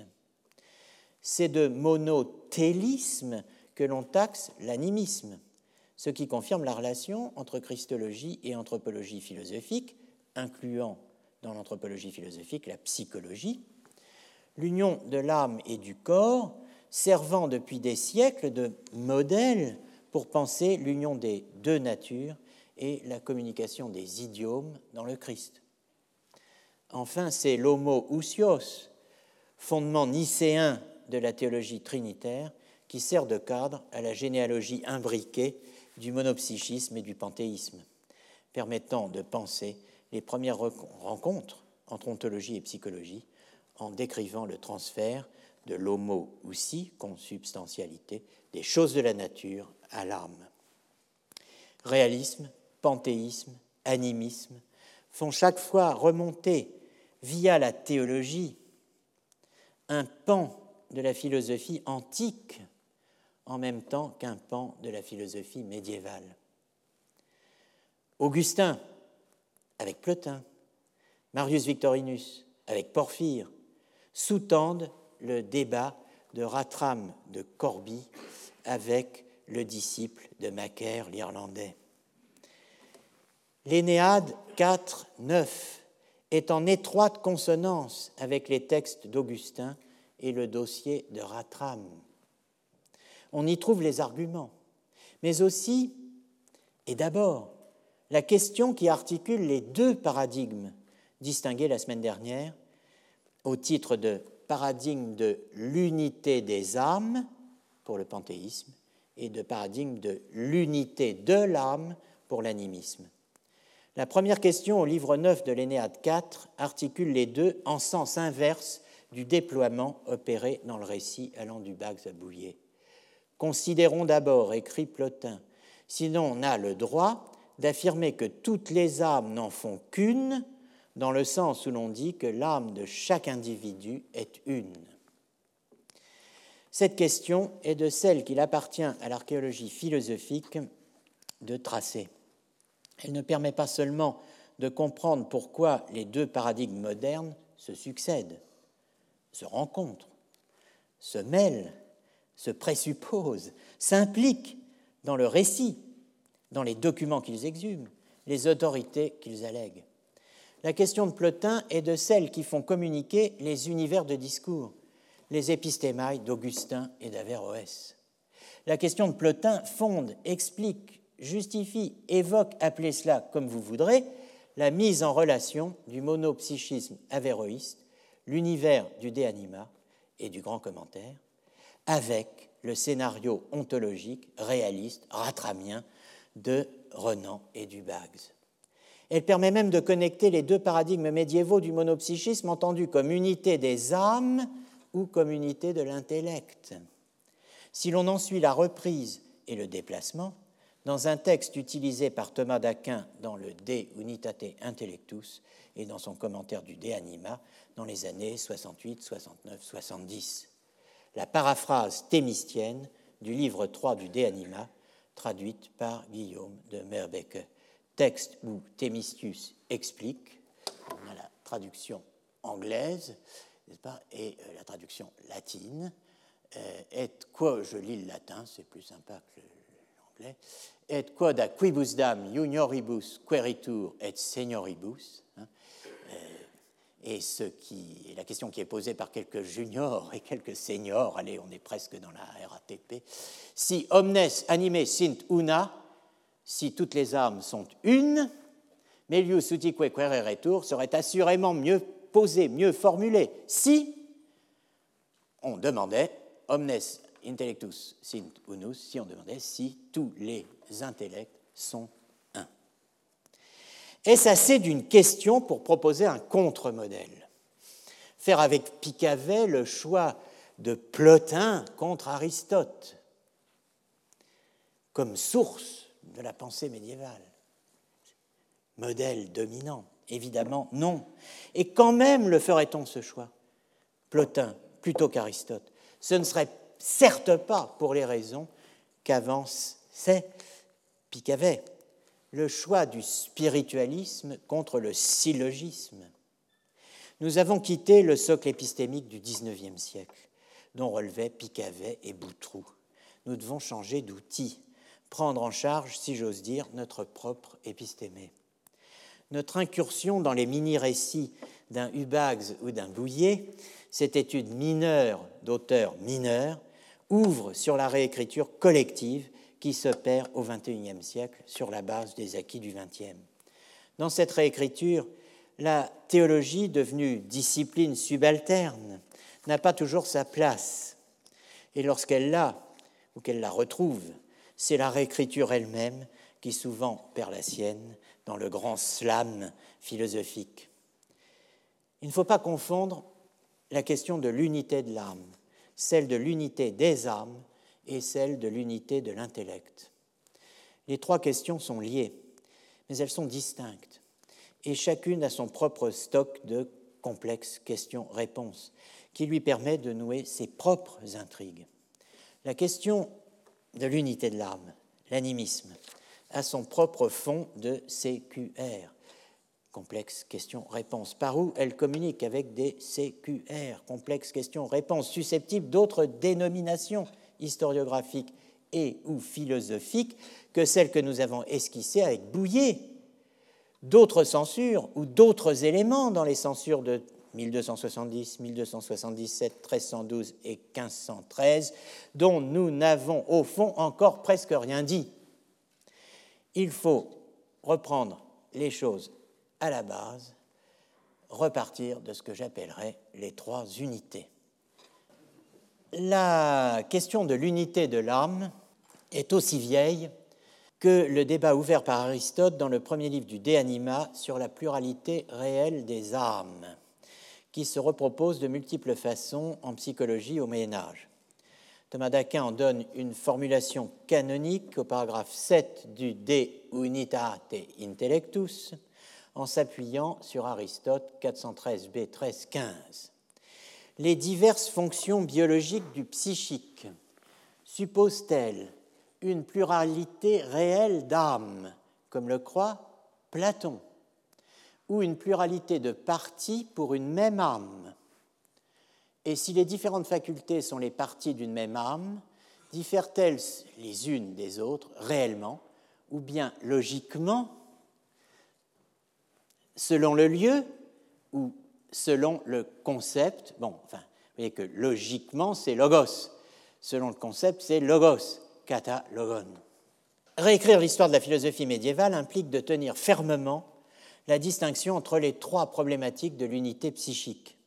Âme au singulier, âme au pluriel, intellect. En ayant les idées aussi claires que possible sur ce qui est mobilisé en fait de corpus, de principes, de règles, de distinction, d'argument, là où les trois explicitement se nouent dans des CQR très précis, où la théologie a son mot à dire, comme dans tout ce qui a trait, par exemple, à la question, âprement débattue au XIIIe et XIVe siècle, de savoir ce que l'âme emporte avec elle après la mort.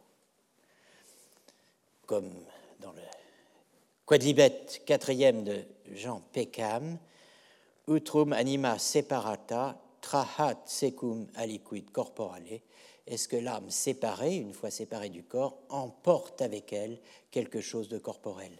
Question qui concerne aussi bien le philosophe, le théologien, que le poète, évidemment, Dante au premier plan, au premier chef.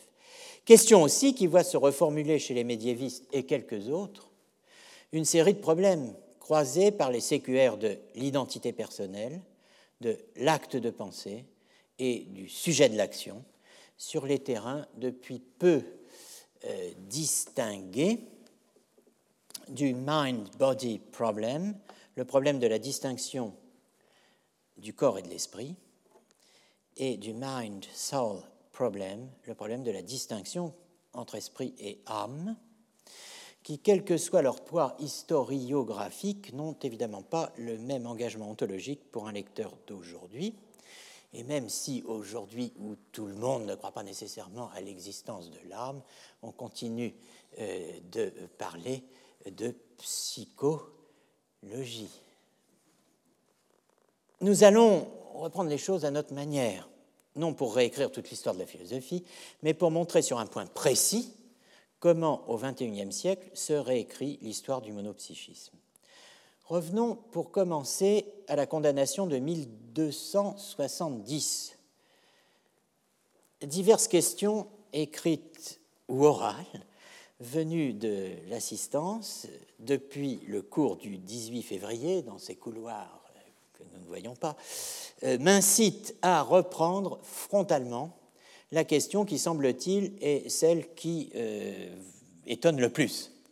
Comment une, voire la proposition centrale de l'avéroïsme dans l'historiographie récente, celle qui, ces dernières années, a concentré euh, l'attention et les recherches, a-t-elle pu passer inaperçue dans les premiers moments de l'histoire du monopsychisme avéroïste après avoir carrément sauté, si j'ose dire, de la liste des 13 propositions condamnées par Tempier le 12 décembre 1270, tant dans l'Historia Universitatis Parisiensis de Duboulet que dans l'histoire de l'Université de Paris, son adaptation française euh, par Crévier.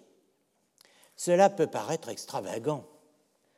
On a vu en effet que le fameux article 2 quod ista est falsa vel impropria homo intelligit, que cette phrase, cette proposition est fausse ou impropre, l'homme pense, figurait certes affecté d'une malencontreuse coquille, propria au lieu d'impropria, dans la source de Duboulet, la Bibliotheca Patrum de Marguerin de la Bigne. Mais aussi qu'elle figurait au chapitre 5 de la Collectio Errorum in Anglia et Parisius Condemnatorum dans la Collectio Judiciorum de Novis Erroribus de Charles Duplessis d'Argentré. On dira, vous me direz, mais enfin, tout le monde n'avait pas sous la main cette collectio. Sans doute. Mais il faut déjà préciser un point important. C'est que la collectio de Duplessis d'Argentré n'a pas été réunie par lui, il n'a fait que l'éditer. Elle existait déjà au Moyen Âge, en deux versions. L'une courte, comprenant les censures de 1241, 1270 et 1277, dans plus de 30 manuscrits. Ce n'est pas rien. Hein. Le plus ancien étant, semble-t-il, le national latin, donc de la Bibliothèque nationale 15 661.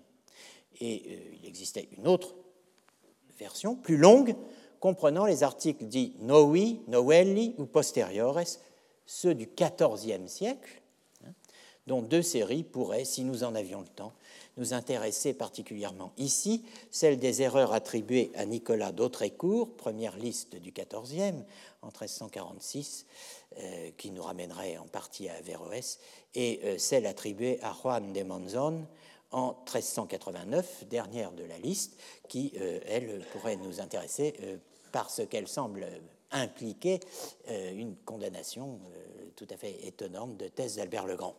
Bon, si vous reprenez la planche de l'édition de la collection par Duplessis d'Argentré, vous voyez que celui-ci renvoie scrupuleusement en note au manuscrit Sorbonne 591 dans son apparat critique, donc à la tradition manuscrite de cette collection sur laquelle il s'est appuyé. Vous répondrez que tout le monde n'avait pas la possibilité d'accéder à ces listes dans les manuscrits de la Sorbonne. Eh bien, précisément, si tout le monde avait la possibilité d'accéder à ces listes. À l'âge de l'imprimerie, la collection était même, en matière de censure, la chose du monde la mieux partagée, puisqu'elle figurait dans les appendices de toutes les éditions imprimées des sentences de Pierre Lombard. On touche ici un des éléments les plus intéressants du rôle du manuel attaqué au XIIe siècle par Gauthier de Saint-Victor devenu manuel de base de l'enseignement de la théologie au XIIIe siècle, c'est une des fonctions à valeur ajoutée des sentences de Pierre Lombard que de transmettre les interdictions, que de transmettre les censures. À l'âge de l'imprimerie, les sentences sont devenues le vecteur de diffusion principal des proscriptions. Mais le processus a commencé au moins dès le XVe siècle, on dispose d'éditions vénitiennes dès 1477 contenant les euh, propositions condamnées à la fin du volume, d'éditions allemandes dès 1478 assorties d'un commentaire par Henri de Gorcum. Ernest Renan n'ignore pas l'intérêt documentaire des sentences. Il y renvoie explicitement, page 213 d'Averroès et l'Averroïsme, note 4, sous la formule Errores parisiis condemnati ad calcem, sentencier Petri Lombardi. Voilà une référence. Ad calcem, à la fin, comme dans l'expression a capite usque ad calcem, n'est-ce pas, de, de la tête aux pieds, d'une extrémité à l'autre. il y renvoie pour documenter la censure opérée en 1240, je cite, par Guillaume d'Auvergne, alors évêque de Paris, de plusieurs propositions empreintes d'arabisme qui paraissaient extraites du livre des Chaosis. Il ne le fait pas, en revanche, pour la mesure de 1270, non plus d'ailleurs que pour aucune autre. Mais l'accessibilité de l'article 2 n'est pas le vrai problème. Il ne s'agit pas d'archives il s'agit d'interprétation. Le problème, comme souvent, n'est pas dans la chose regardée, il est dans le regard que l'on porte sur elle. Pour voir l'article 2, il faut non seulement s'intéresser à l'avérisme latin, mais il faut aussi avoir franchi un pas décisif, il faut avoir un accès, si limité soit-il, à l'œuvre du premier des avéroïstes latins maître Sigé de Brabant. Voilà qui, vous l'imaginez bien, nous ramène à Dante. Et à une certaine année, l'année 1847. C'est cette année-là, on l'a vu, que paraît l'article Ibn Rocht de Salomon Munk dans le Dictionnaire des sciences philosophiques d'Adolphe Frank. C'est cette année-là que le professeur Müller publie à Munich, sous les auspices de l'Académie des sciences de Bavière, le premier texte d'Averroès en arabe. En l'occurrence, je cite Renan, les trois traités sur l'accord de la religion et de la philosophie contenus dans le manuscrit 629 de l'Escurial, autrement dit le Fassel al-Makal, le discours décisif, dont la traduction allemande paraîtra en 1875. C'est aussi cette année-là, en 1847, enfin, que Joseph Victor Leclerc, 1789-1865, publie le texte d'une conférence programmée pour la séance publique annuelle de l'Académie des inscriptions et belles-lettres du 1er août 1845. Il, publie, euh, le publie, ce texte, dans le tome 21 de l'histoire littéraire de la France, sous le titre Sigé de Brabant, professeur aux écoles de la rue du Foire. C'est un personnage qu'il faut croire illustre, ce Sigé de Brabant, et bien peu suspect d'avéroïsme, puisque c'est Thomas d'Aquin lui-même qui le présente à Dante au chant 10 du Paradis, vers 136-138, en célébrant la luce eterna di Sigieri che, leggendo nel vico degli strammi, si loggizo invidiosi veri. L'éternelle clarté du docte Sigier, qui, lisant en la rue au feur en sa vie, syllogisait discours dont on lui porte envie, traduisait euh, Balthazar Grangier en 1596. Renan, Ernest, ami personnel de Leclerc, Victor, avec lequel il co-signera le tome 24 de l'histoire littéraire de la France au XIVe siècle, voit comme son ami Leclerc en Sigé un héros du républicanisme et de la laïcité. Sigé est la figure tutélaire, je cite Leclerc, de la pénible naissance de la société laïque et de la lente émancipation du mondain, longtemps étouffé sous le poids d'un culte impérieux. Le sujet de Leclerc et de Renan fait partie du grand récit national des Lumières, autrement dit du grand récit national français, hanté, fondé sur le séjour parisien de Dante. Leclerc s'extasie sur l'audace intellectuelle de, je cite, ce fief de Garlande dont la rue du Foire était une dépendance et qui concentrait alors dans ses étroites limites les études parisiennes, qui, dit-il, ne tardèrent pas à s'étendre sur toute la montagne nommée aujourd'hui le pays latin. Ce pays, ce quartier, véritable marqueur toponymique de l'identité française. On s'intéresse à Sigé, c'est clair, à cause de Dante, à cause de la fiction peut-être, du séjour parisien de Dante, qu'il faut à tout prix étayer. C'est faire d'une pierre deux coups, célébrer au bénéfice de la France, je cite, en ce coin humide et sombre de l'ancien Paris, où l'intelligence déjà presque libre s'exerce au combat, eh bien, c'est y célébrer une première archétypale convergence des luttes, n'est-ce pas, qui voit, je cite, le nom d'un homme quelque temps proscrit, si j'ai, retentir aujourd'hui jusqu'à nous parce qu'un autre proscrit, Dante, l'a prononcé, selon donc la formule de Leclerc. Eh bien, ce coin, nous y sommes, à deux pas de la rue du Foire, de la rue Galande et de la rue Dante, rebaptisée de la rue du Foire, euh, dix ans après euh, l'article de euh, Leclerc. Je n'insiste pas sur ce point. Je note seulement ce qui touche à notre réécriture et je dirais à l'affaire de l'article 2. Leclerc est un philologue.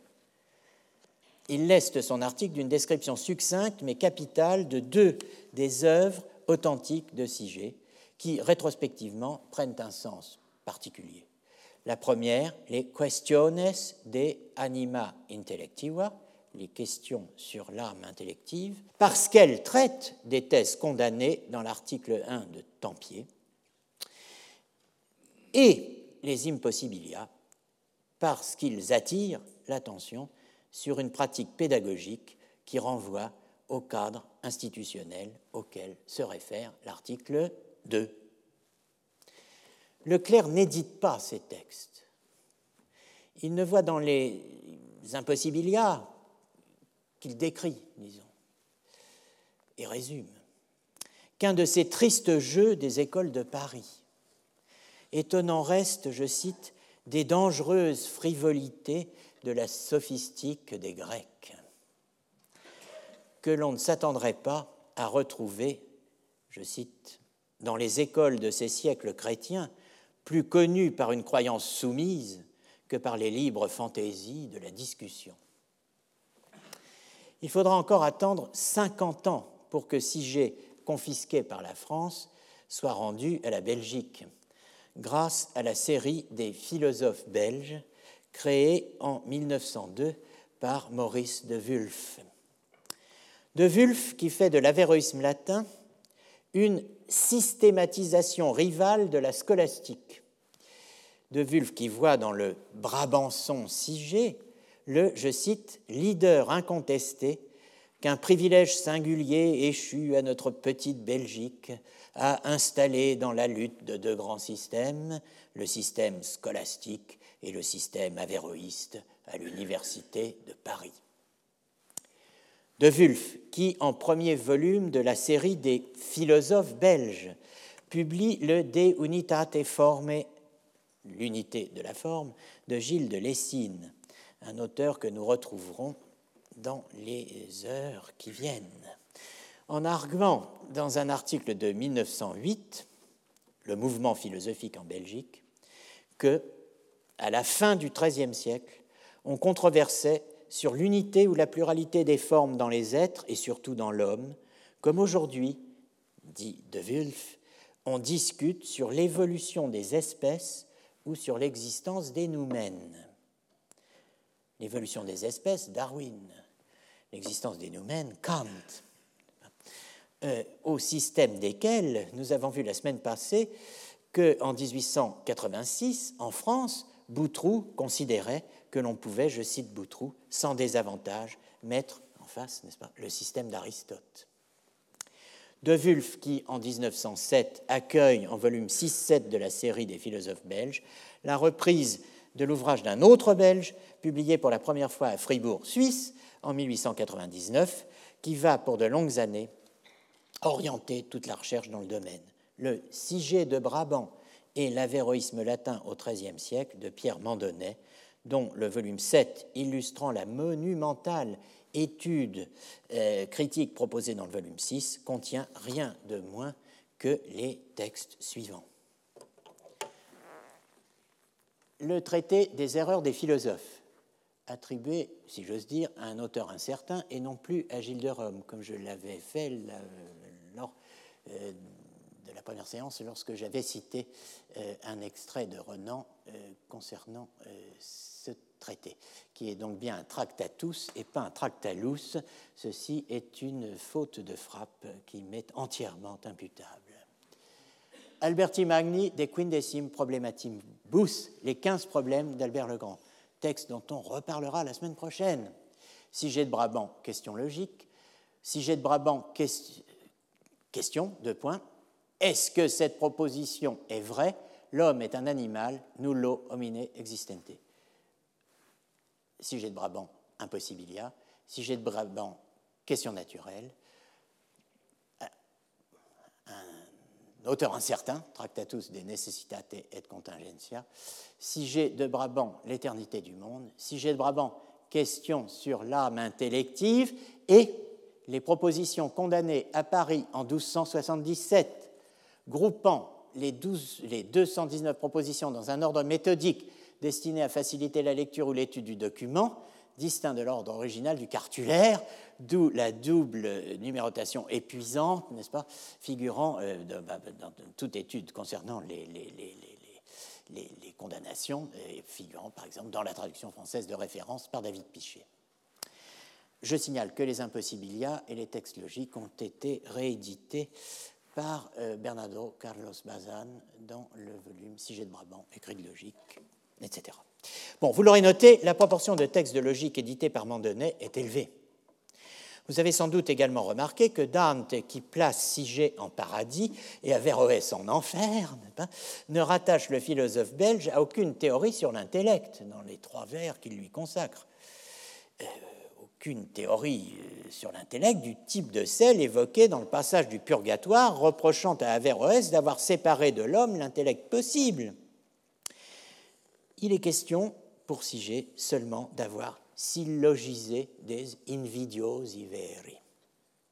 Formule qui a reçu toutes les traductions et interprétations possibles, des vérités importunes de Leclerc aux vérités qui lui firent tort de Risset, mais dont seul compte ici la dimension logique, clairement soulignée, syllogisait Sigé est, nous le savons aujourd'hui, un protagoniste majeur des controverses logiques du XIIIe siècle sur la référence vide.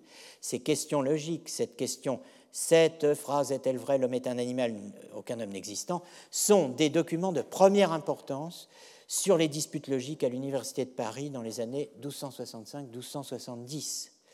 Le cadre de discussion de la proposition L'homme est un animal, homo est animal, dans cette fameuse question, eh bien, est un casus, un cas, nullo homine existente, aucun homme n'existant, qui est clairement contrefactuel.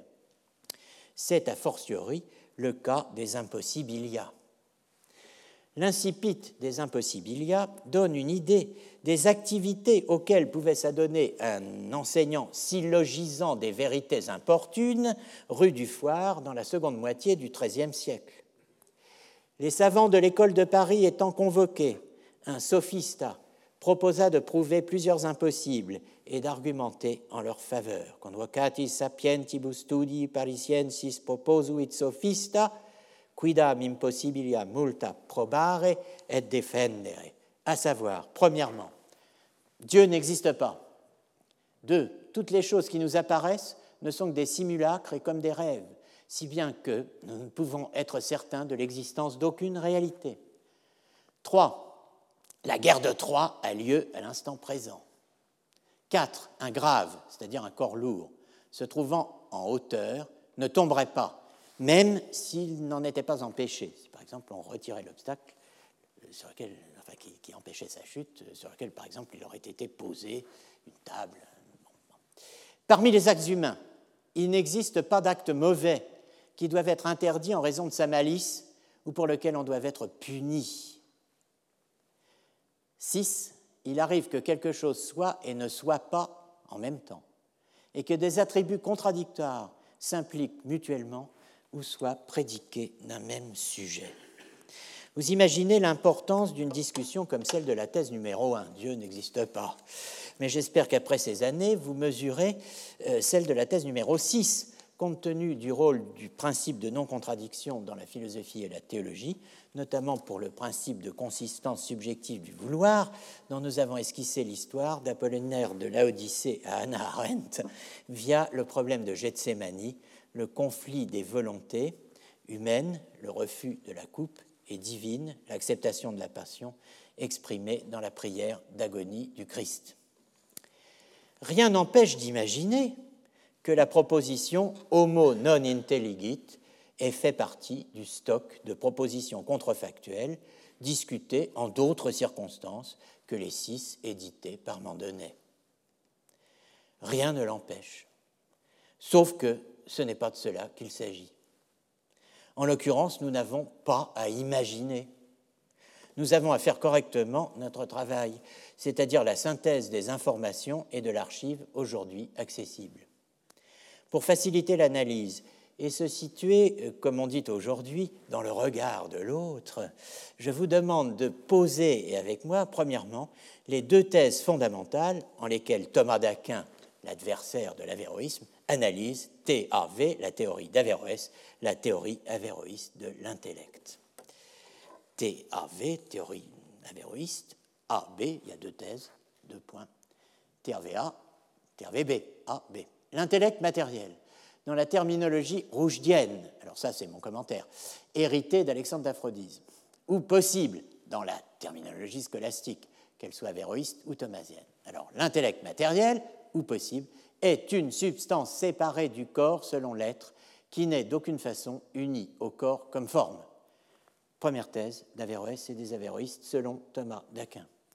Deuxième thèse, l'intellect matériel est unique pour tous les hommes. Pour que les choses soient claires, je pose d'emblée le résultat de ma synthèse avant euh, d'en détailler ensuite les éléments, les étapes et les justifications.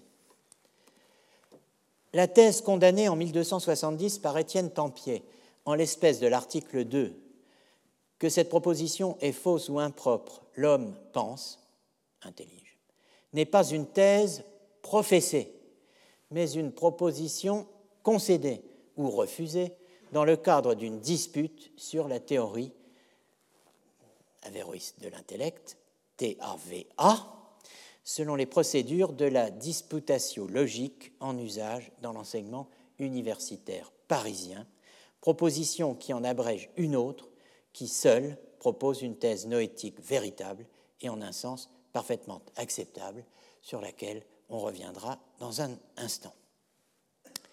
Alors, l'affirmation que je fais ici, résumé de euh, l'affaire. va à l'encontre d'un célèbre principe d'Ernest Renan, formulé dans Averroès et l'Averroïsme, que je note R1, Renan 1. Toute condamnation dans l'histoire ecclésiastique suppose une erreur professée. Autrement dit, pas de fumée sans feu, surtout pour les bûchers. Enfin bon, Deuxième principe qui est confirmé en revanche. Hein. Donc, euh, ma description va contre le principe de Renan affirmant que toute condamnation dans l'histoire ecclésiastique suppose une erreur professée, mais elle en confirme un second qui est tout aussi important et que j'admire beaucoup Renan d'avoir dit cela en si peu de mots, réfuter, c'est faire connaître les deux formules sont indépendantes. Il arrive toutefois qu'elles se vérifient simultanément. C'est le cas lorsque l'erreur condamnée n'était pas professée avant d'être condamnée, et qu'elle ne doit son existence à parte poste qu'à cette condamnation.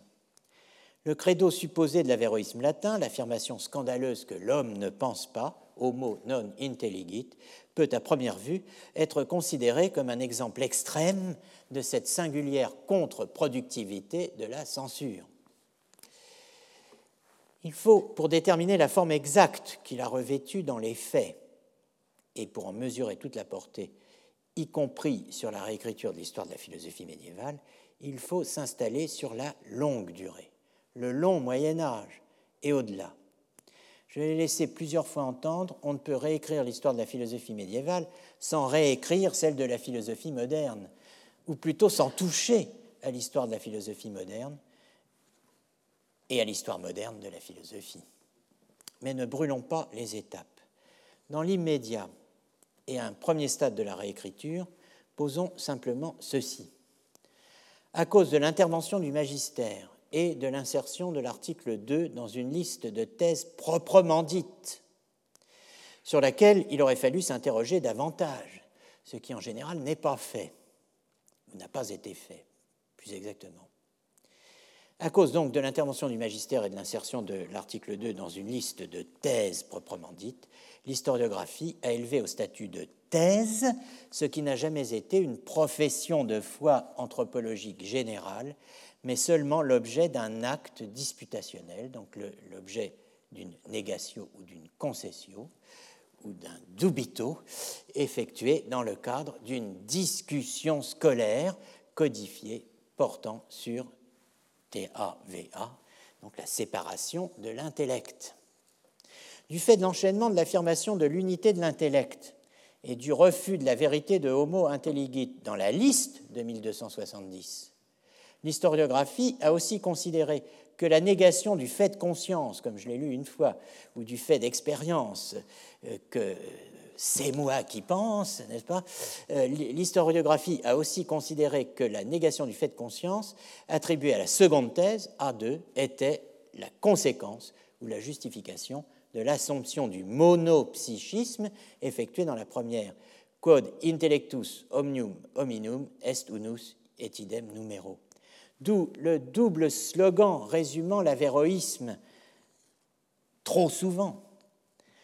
L'intellect est unique et l'homme ne pense pas, au lieu de l'intellect n'est pas la forme du corps et il est unique en tous les hommes, ce qui est la vraie thèse, du moins la vraie articulation de T, A, V, A et B dans le De Unitate Intellectus et les premiers écrits anti-avéroïstes de Thomas d'Aquin il y a là une erreur de perspective, une distorsion qu'il faut redresser. C'est avec TAVA et non pas avec TAVB que l'article 2 a originairement et fondamentalement à voir.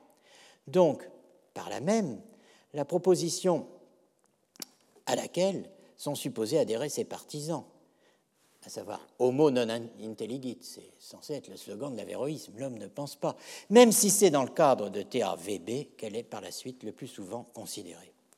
Pour s'en rendre compte, il faut toutefois revenir au réseau de textes et au complexe afférent de questions et de réponses où l'article 2 est Homo non intelligit, la proposition supposée condamnée en sous-main en 1270 à travers la condamnation de l'article 2, a connu sa courte période de gloire. D'abord, le réseau. Grâce aux travaux et publications les plus récents, on peut reconstituer le corpus où figure originairement, et en l'état actuel des connaissances définitivement, sur un mode d'inscription bien particulier, où figure originairement, dis-je, sur un mode d'inscription bien particulier, l'assertion homo non intelligit, l'homme ne pense pas. Les protagonistes sont ici, dans l'ordre chronologique le De Unitate Intellectus de Thomas d'Aquin, les Questiones de Anima d'un auteur anonyme désigné comme anonyme de Guillet, d'après le nom de son éditeur belge Maurice Guillet. Troisièmement, la Reportatio Lecturae, la reportation de la Lectura de Gilles de Rome sur les sentences. Ensuite, les Questiones de Anima, un temps attribué à Sigé de Brabant, puis restitué à un auteur jusqu'ici inconnu, désigné comme anonyme de Van Steenbergen, d'après le nom de son éditeur, Fernand Van Steenbergen. Enfin, le De Plurificatione Intellectus de Gilles de Rome, auquel il faut ajouter un texte d'Albert Legrand, postérieur au De Unitate Intellectus et antérieur aux condamnations de 1270, en tout cas antérieur aux condamnations, le De Quindecim Problematibus, dont je ne parlerai pas aujourd'hui, mais sur lequel je reviendrai la semaine prochaine. Tout dans cette histoire part de Thomas d'Aquin, qui, au paragraphe 61, 64 et 65 du De Unitate Intellectus, renouvelant le défi lancé dans la question 76 de la Summa Theologiae, pose que si l'on adopte la position d'Averroès, TAVA, et sa via, sa méthode, à savoir la théorie des deux sujets de l'intellection, T2S, il est impossible de sauver les phénomènes, c'est-à-dire de rendre compte du fait d'expérience que l'homme individuel, cet homme-ci, pense hic homo intelligit. J'insiste sur cette formulation. Comme il y a une différence entre se montrer incapable de justifier théoriquement un fait que personne ne saurait nier et nier ce fait, si jamais un avéroïste mérite le label que l'historiographie veut lui imposer, il faudra donc qu'il nie que l'homme individuel pense. Que nous apprend le réseau de textes accessibles et le complexe question-réponse afférent gravitant autour de la condamnation de décembre 1270 Deux choses.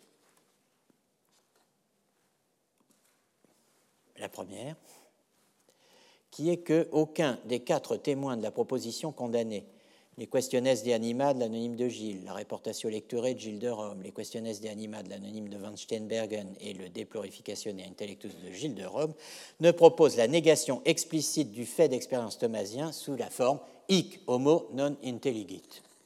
Deuxièmement, ni Sigé de Brabant, ni Boès de Dacy, les deux héros avéroïstes supposés des condamnations parisiennes de mars 1277 ne joue un rôle direct ou explicite dans la censure de l'article 2.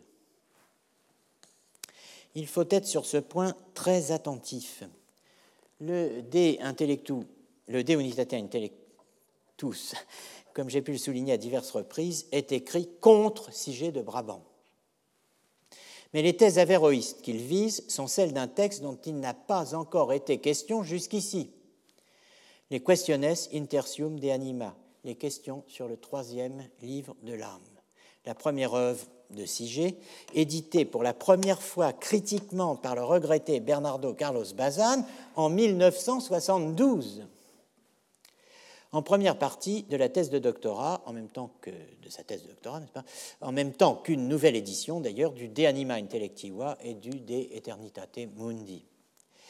Bien que les Questiones Intertium de Anima soient antérieurs à la condamnation de décembre 1270, ce n'est pas une formule de Sigé qui est condamnée en décembre 1270, mais une formule tirée d'une réponse à Thomas, qui n'est pas une réponse donnée par Sigé de Brabant lui-même, mais par l'anonyme que nous appelons anonyme de Guillet.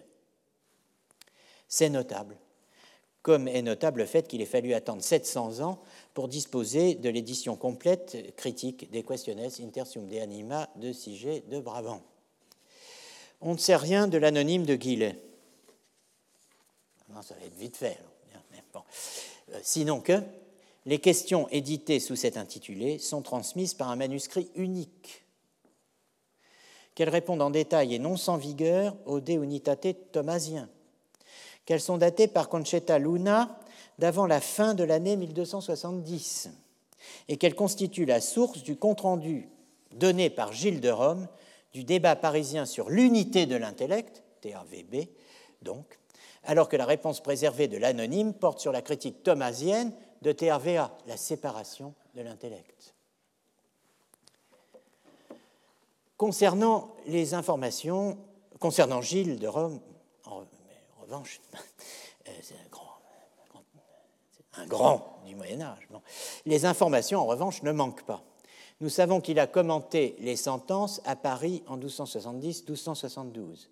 Les leçons orales de ce commentaire ont été transmises dans une reportation anonyme qui a été publiée par Conchetta Luna, qui la date du début de 1271, aussitôt après la condamnation du 10 décembre 1270. Parmi les questions de la reportation lecturée au sujet du livre 2, distinction 17, figure une question Utrum intellectus sit unus numero in omnibus. Est-ce que l'intellect est numériquement un en tous les hommes? Daté donc de euh, l'année académique, on dirait aujourd'hui, 1270-1271. Cette question, qui selon Conchetta Luna constitue, je cite, la première réaction de la faculté de théologie de Paris au De Unitate Intellectus, a été euh, publiée séparément par Conchetta Luna en 1999. Vous avez la référence dans la planche numéro 24 du cours d'aujourd'hui. La question de la réportation constitue la première rédaction du traité De Plurificatione Intellectus Possibilis, que les interprètes dataient en général d'une période comprise entre 1272 et 1275, mais que Conchetta Luna date désormais avec de bons arguments d'une date assez proche de 1271. On ne sait rien de l'anonyme de Vansenbergen, sinon que ces Questiones de Anima, publiés une première fois en 31 sous le nom de Siget de Brabant par Vansenbergen, mais réédités donc, comme on l'a dit, en 71 comme ouvrage anonyme, sont conservés dans le même manuscrit que celle de l'anonyme de Guille et qu'elles reprennent dans un long passage d'une question, question 7 du livre 3, l'essentiel du dossier monté par Gilles de Rome dans le De Plurificatione Intellectus sur la critique thomasienne d'Averroès, la réponse de l'anonyme de Guille à Thomas et la réponse égidienne à l'argument anti-thomasien de l'anonyme de Guille, autour duquel gravite l'article, l'affaire de l'article 2. Je ne puis entrer dans tous les détails de cette affaire. Je ne l'évoque que pour vous montrer ce qui distingue l'historiographie du XIXe de celle du XXIe siècle, et vous inciter par là même à relire d'un œil critique les lectures de la philosophie médiévale données au XXe et aujourd'hui encore, euh, fondées sur la base, je dirais, de thèses fossiles directement héritées du XIXe. De ce point de vue, je me, je me limiterai pardon, à deux observations concernant l'intervention de l'anonyme de Guillet, le moment clé dans l'affaire de l'article 2. La première observation sera euh, sur le caractère disputationnel de la proposition homo intelligit et euh, la deuxième observation portera sur la dénaturation de la position de l'anonyme de Guillet dans la censure le caractère disputationnel de la proposition Homo intelligit. C'est l'anonyme de Guillet qui intègre la discussion de la proposition litigieuse dans une réponse globale aux arguments du De Unitate contre TAVA. Ayant selon lui démontré la thèse d'Averroès, à savoir que l'âme intellective n'est pas l'acte ou la forme du corps, l'anonyme commente. C'est-à-dire qu'il introduit l'objection de Thomas. Mais il semble découler de cela un inconvénient, inconvenience maximum. C'est du langage logique, ça veut dire une absurdité ou une impossibilité absolue. Car s'il en est ainsi, que l'affirme TRVA, alors il s'ensuit que nous, ne pensons pas, de sorte qu'il suit de cela que l'homme ne pense pas. Alors nous, je lis maximalement ce nous au sens de nous-mêmes, moi qui vous parle, vous qui m'écoutez, nous tous. Nous ne pensons pas, de sorte qu'il suit de cela que l'homme, en général, ne pense pas, par induction du particulier à l'universel. Puis l'anonyme de Guille, ayant exposé euh, l'objection de Thomas d'Aquin, hein, expose les principaux arguments du De Unitate Intellectus de Thomas contre T2S, la théorie des deux sujets de l'intellection, jusqu'à la conclusion du paragraphe 76 du De Unitate Intellectus. Les partisans de TAVA, de la séparation de l'intellect possible, par le fait même qu'ils soutiennent cette position, je cite, soutiennent qu'ils ne pensent rien et sont semblables à des plantes et avouent qu'ils sont indignes que l'on communique avec eux. C'est à cela qu'il répond. La solution, solution pardon, dit-il, sera aussi brève que les arguments de Thomas sont longs. Si l'on argumente en partant du fait que, au sens propre, l'homme pense, on peut accumuler les objections à la théorie de la séparation de l'intellect. Encore faut-il le démontrer. Autrement dit, qu'on tienne là une vérité indubitable. Autrement dit, la conclusion d'une démonstration qu'on a donnée et qu'on présente. Mais Thomas, dit-il, ne démontre rien. Il tient son point de départ pour donner, pour accorder d'avance. Puis il argumente. L'anonyme répond donc qu'il ne concède pas le point de départ thomasien, non concedo, que au contraire il le nie, nego, et que de là il n'a pour répondre à Thomas qu'à justifier son refus de homo proprio sermone intelligit. Ce qu'il fait en s'appuyant sur une batterie d'autorité aristotélicienne, comme De Anima 3.4, 429 Art 24-26 et 429b4, qui pose que l'acte de penser n'a pas d'organe, qu'il est bien plutôt séparé de la matière. Voilà les deux euh, autorités d'Aristote qui sont avancées par l'anonyme de Gilles, de Guillet. C'est pourquoi l'on ne peut non plus, écrit Aristote, croire raisonnablement qu'il, l'intellect, soit mêlé au corps, car alors il prendrait telle qualité, serait chaud ou froid. Oh, c'est chaud, c'est chaud, dit-on. Ah, c'est froid. Bon, il prendrait telle qualité, serait chaud ou froid, voire muni de quelque organe, comme c'est le cas de la faculté sensitive. Mais en fait, il n'en a aucun.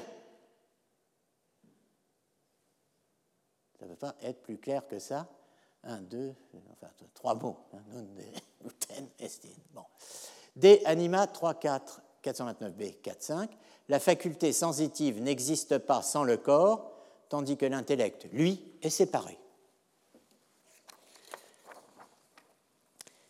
Ces deux citations conduisent, selon l'anonyme, invinciblement à la bonne théorie, qui est distincte de T2S, à la bonne théorie qui est seule conforme à l'intention d'Aristote, à la bonne théorie qui est seule conforme aux faits selon lui, la théorie que l'on appellera théorie du corps objet de l'intellect, variante de ce que l'on pourrait appeler, la formule semble d'ailleurs introduite par Thomas lui-même, théorie du corps instrument de l'intellect. Voici le passage que j'appelle logico-disputationnel dont euh, tout dépendait. Hein, je vous le relis. Étant donné, alors c'est le texte traduit. Hein. étant donné une thèse inconvenante, non prouvée euh, là où elle est avancée, mais acceptée dans la discussion. C'est moi qui développe. Il est facile, comme le fait Thomas, de conclure une série d'inconvenientia contre l'adversaire. C'est une paraphrase amplifiante d'une autorité d'Aristote disant Une fois qu'on a accordé un impossible, une absurdité, il en résulte une cascade. Bon, j'exagère un peu, mais enfin, si on ne dramatise pas cinq minutes avant la fin du cours. Deux, les auteurs comme Thomas acceptent Hein. Alors, bon, étant donné une thèse inconvenante, non prouvée là où elle est avancée, mais acceptée dans la discussion, il est facile, comme le fait Thomas, de conclure une série d'inconvénientia contre l'adversaire. Les auteurs comme Thomas acceptent, c'est-à-dire présupposent que l'homme au sens propre pense. Ils ne prouvent pas et ils argumentent à partir de ce présupposé. Mais si ce présupposé est faux, ils n'ont pas d'argument et on n'a pas à leur répondre. L'anonyme ne concède pas que l'homme au sens propre du terme pense. S'il le concède, il confesse ne pas, ne pas savoir répondre aux arguments thomasiens, mais il ne le concède pas, il le nie, au contraire, et à bon droit. Il peut donc répondre qu'il n'a pas à répondre. La réponse, car réponse il y a pour prouver qu'il n'y a pas à répondre, consiste à justifier 4.2, justifier 4.2. Hein. C'est la fonction des autorités d'Aristote, qui sont admises par lui, mais aussi par Thomas d'Aquin. On notera que la phrase Homo proprio sermone intelligit est très proche d'une phrase employée par Thomas d'Aquin dans un argument de la Contra Gentiles de question 59, article 10, où Thomas dit Planum autem est quod proprie et vere, dicitur quod homo intelligit. Il est donc bien clair que c'est à titre que c'est proprement et véritablement qu'il est dit que l'homme intellige, dont on pourrait facilement extraire la thèse opposée à l'article 2, à savoir cette proposition est vraie et propre, l'homme pense. On notera aussi que l'on peut rejeter homo proprio sermone intelligit pour deux sortes de raisons. La première, parce que l'on soutient que, au sens propre, ce n'est pas l'homme qui pense, mais l'intellect. La seconde, parce que l'on soutient que ce n'est pas en prenant homme au sens propre qu'on peut dire que l'homme pense. La manière logico-disputationnelle qu'a l'anonyme de Gilles de rejeter l'argumentation de Thomas d'Aquin dans le DUI de Unitate Intellectus est attesté par Gilles de Rome, tant dans la Reportatio Lecturae que dans le De Plurificatione Intellectus. Cette partie du dossier est reprise par l'anonyme de Van Steenbergen, y compris d'ailleurs la réponse que Gilles de Rome fait à la défense logico-disputationnelle de l'anonyme de Gilles. Le second point, une fois souligné le caractère disputationnel de la proposition homo intelligit et la dénaturation de la position de l'anonyme de Gilles par celui ou par ceux qui ont décidé d'épingler cette position en lui donnant la forme condamnée dans l'article 2. Je m'explique sur cette dénaturation. L'anonyme ne soutient pas que l'homme ne pense pas. Il soutient que, au sens propre, l'homme ne, pense pas. Autrement dit, il refuse de concéder la proposition thomasienne homo intelligit dans la discussion de TAVA parce qu'il soutient une thèse précise que l'on peut formuler par une phrase que la condamnation, précisément, ne restitue pas. Quelle est cette thèse? La réponse est donnée en termes clairs. L'acte de pensée n'ayant pas d'organe, de substrat organique dédié, l'intellect n'ayant pas d'organe, de substrat organique dédié, mais étant séparé du corps, ce que soutiennent à la fois Aristote et les adversaires Thomas, Aristoteles et adversarii essiam. Il s'ensuit que, au sens propre des mots, l'homme ne pense pas comme il sent, perçoit. La raison de refuser homo proprio sermone intelligit n'est pas que proprio sermone homo non intelligit, mais que proprio sermone homo non intelligit sicut sentit vous notez que proprio sermone est passé devant homo, c'est-à-dire qu'il est mis en position d'édicto et non plus d'ere, euh, rattaché à euh, homo, comme dans homo proprio sermone non intelligit. On peut évidemment dire que l'homme pense, mais pas au sens propre, c'est-à-dire au sens où il serait le sujet de la pensée. On peut dire au sens propre que l'homme sent, perçoit, parce qu'il est le sujet de la sensation la sensation étant une passion subjectée dans le corps humain. On ne peut dire cela de l'homme.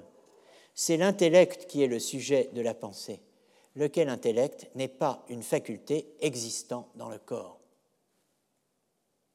Le corps, sujet de l'image, via l'imagination, faculté existant dans le corps, n'est que l'objet dont l'intellect a besoin pour penser. Ou encore, l'intelligé n'est pas la perfection de l'homme, mais il a besoin de l'homme à titre d'objet. L'anonyme de Guille invente l'homme-objet.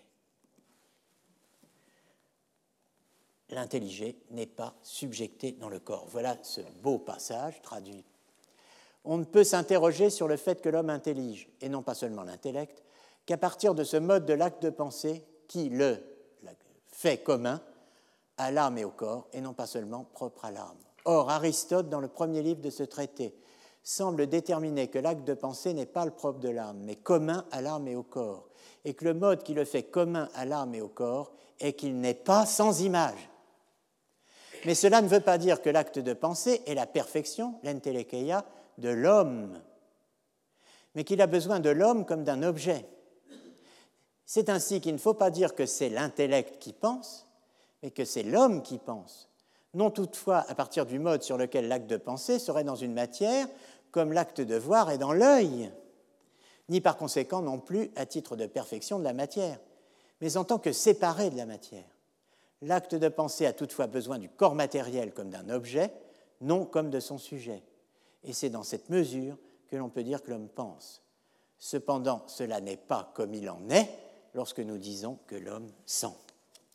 Il faut une fois de plus être très attentif à ce qui est dit, comme cela est dit, prendre le lexique au sérieux, le langage à la lettre. C'est l'occasion pour nous d'opérer un bref retour sur Heidegger et Foucault. L'homme n'est pas le sujet de la pensée. Cela ne doit pas être compris au sens du sujet pensant moderne, du sujet agent pensant, du sujet qui est sujet en tant que sujet d'auto-attribution de ses propres actes, sujet d'imputation, comme le dit Ricoeur.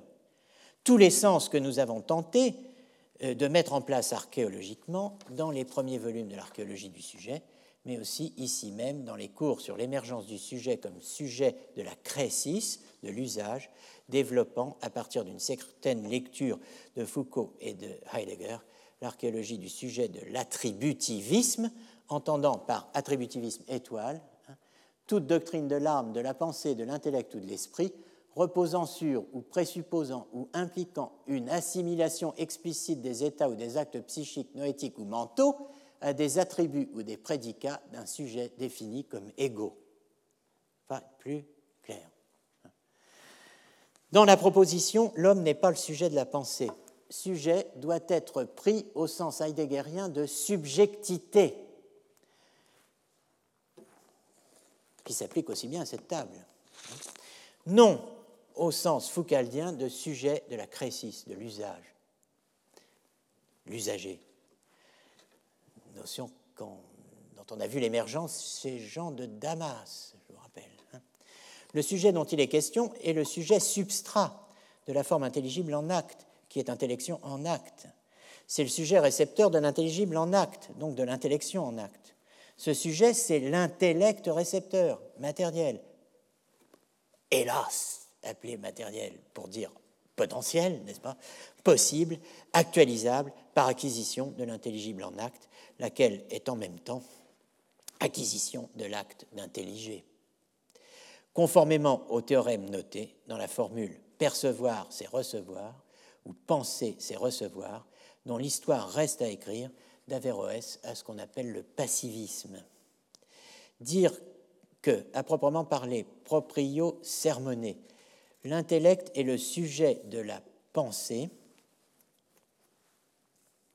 cela ne veut pas dire que l'homme ne joue aucun rôle dans la pensée. Au contraire, il joue un rôle fondamental. Il fournit les images. C'est cette théorie que reprend Sigé dans le De Anima Intellectiva. Après toute cette affaire de l'article 2, chapitre 3 du De Anima Intellectiva, là où à son tour il répond à la critique thomasienne du De Unitate Intellectus, quand il pose que l'âme intellective et le corps sont un dans l'opération, car ils conviennent, concordent, se rencontrent dans une même œuvre, et bien que l'intellect dépende du corps parce qu'il dépend des images dans l'acte de pensée, il, ne dépend pas de lui comme d'un sujet dans lequel serait subjecté l'acte de pensée, mais comme d'un objet, puisque les images se rapportent à l'intellect comme les sensibles se rapportent à la sensation. Toutefois, Sigé s'abstient soigneusement d'évoquer la proposition censurée en 1270. Premièrement, parce qu'elle est condamnée. Deuxièmement, parce que la discussion suscitée par l'argumentation logique de l'anonyme de Guillet n'est plus d'actualité. Ce sont désormais d'autres théories qui, au moins pour lui, occupent le devant de la scène, dont sa nouvelle théorie, la théorie de l'opérance intrinsecum. Nous reviendrons sur cette théorie.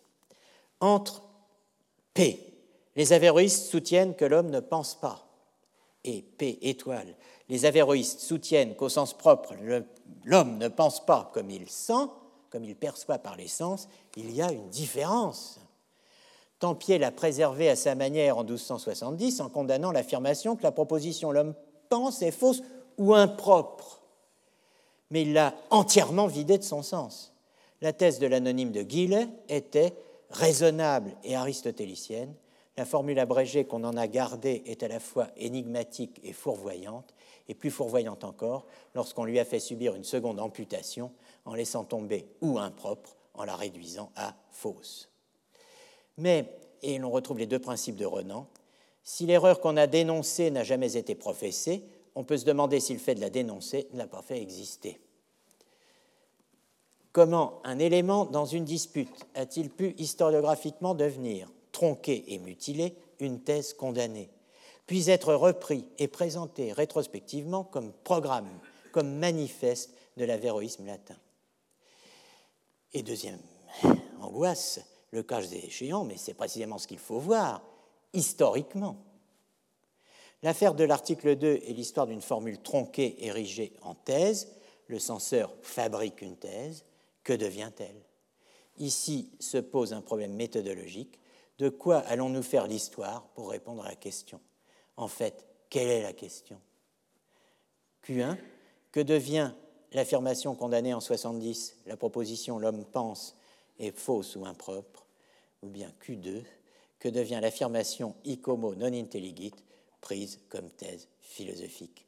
On peut suivre les deux pistes, y compris là où elles se confondent, peut-être, elles ont été suivies, jusqu'où faut-il les suivre, ou encore jusqu'où vont-elles réellement? C'est ce que vous saurez en écoutant le prochain épisode de notre grand radio-feuilleton signé Averroès la semaine prochaine. Merci de votre patience. Retrouvez tous les contenus du Collège de France sur www.colège-2-france.fr.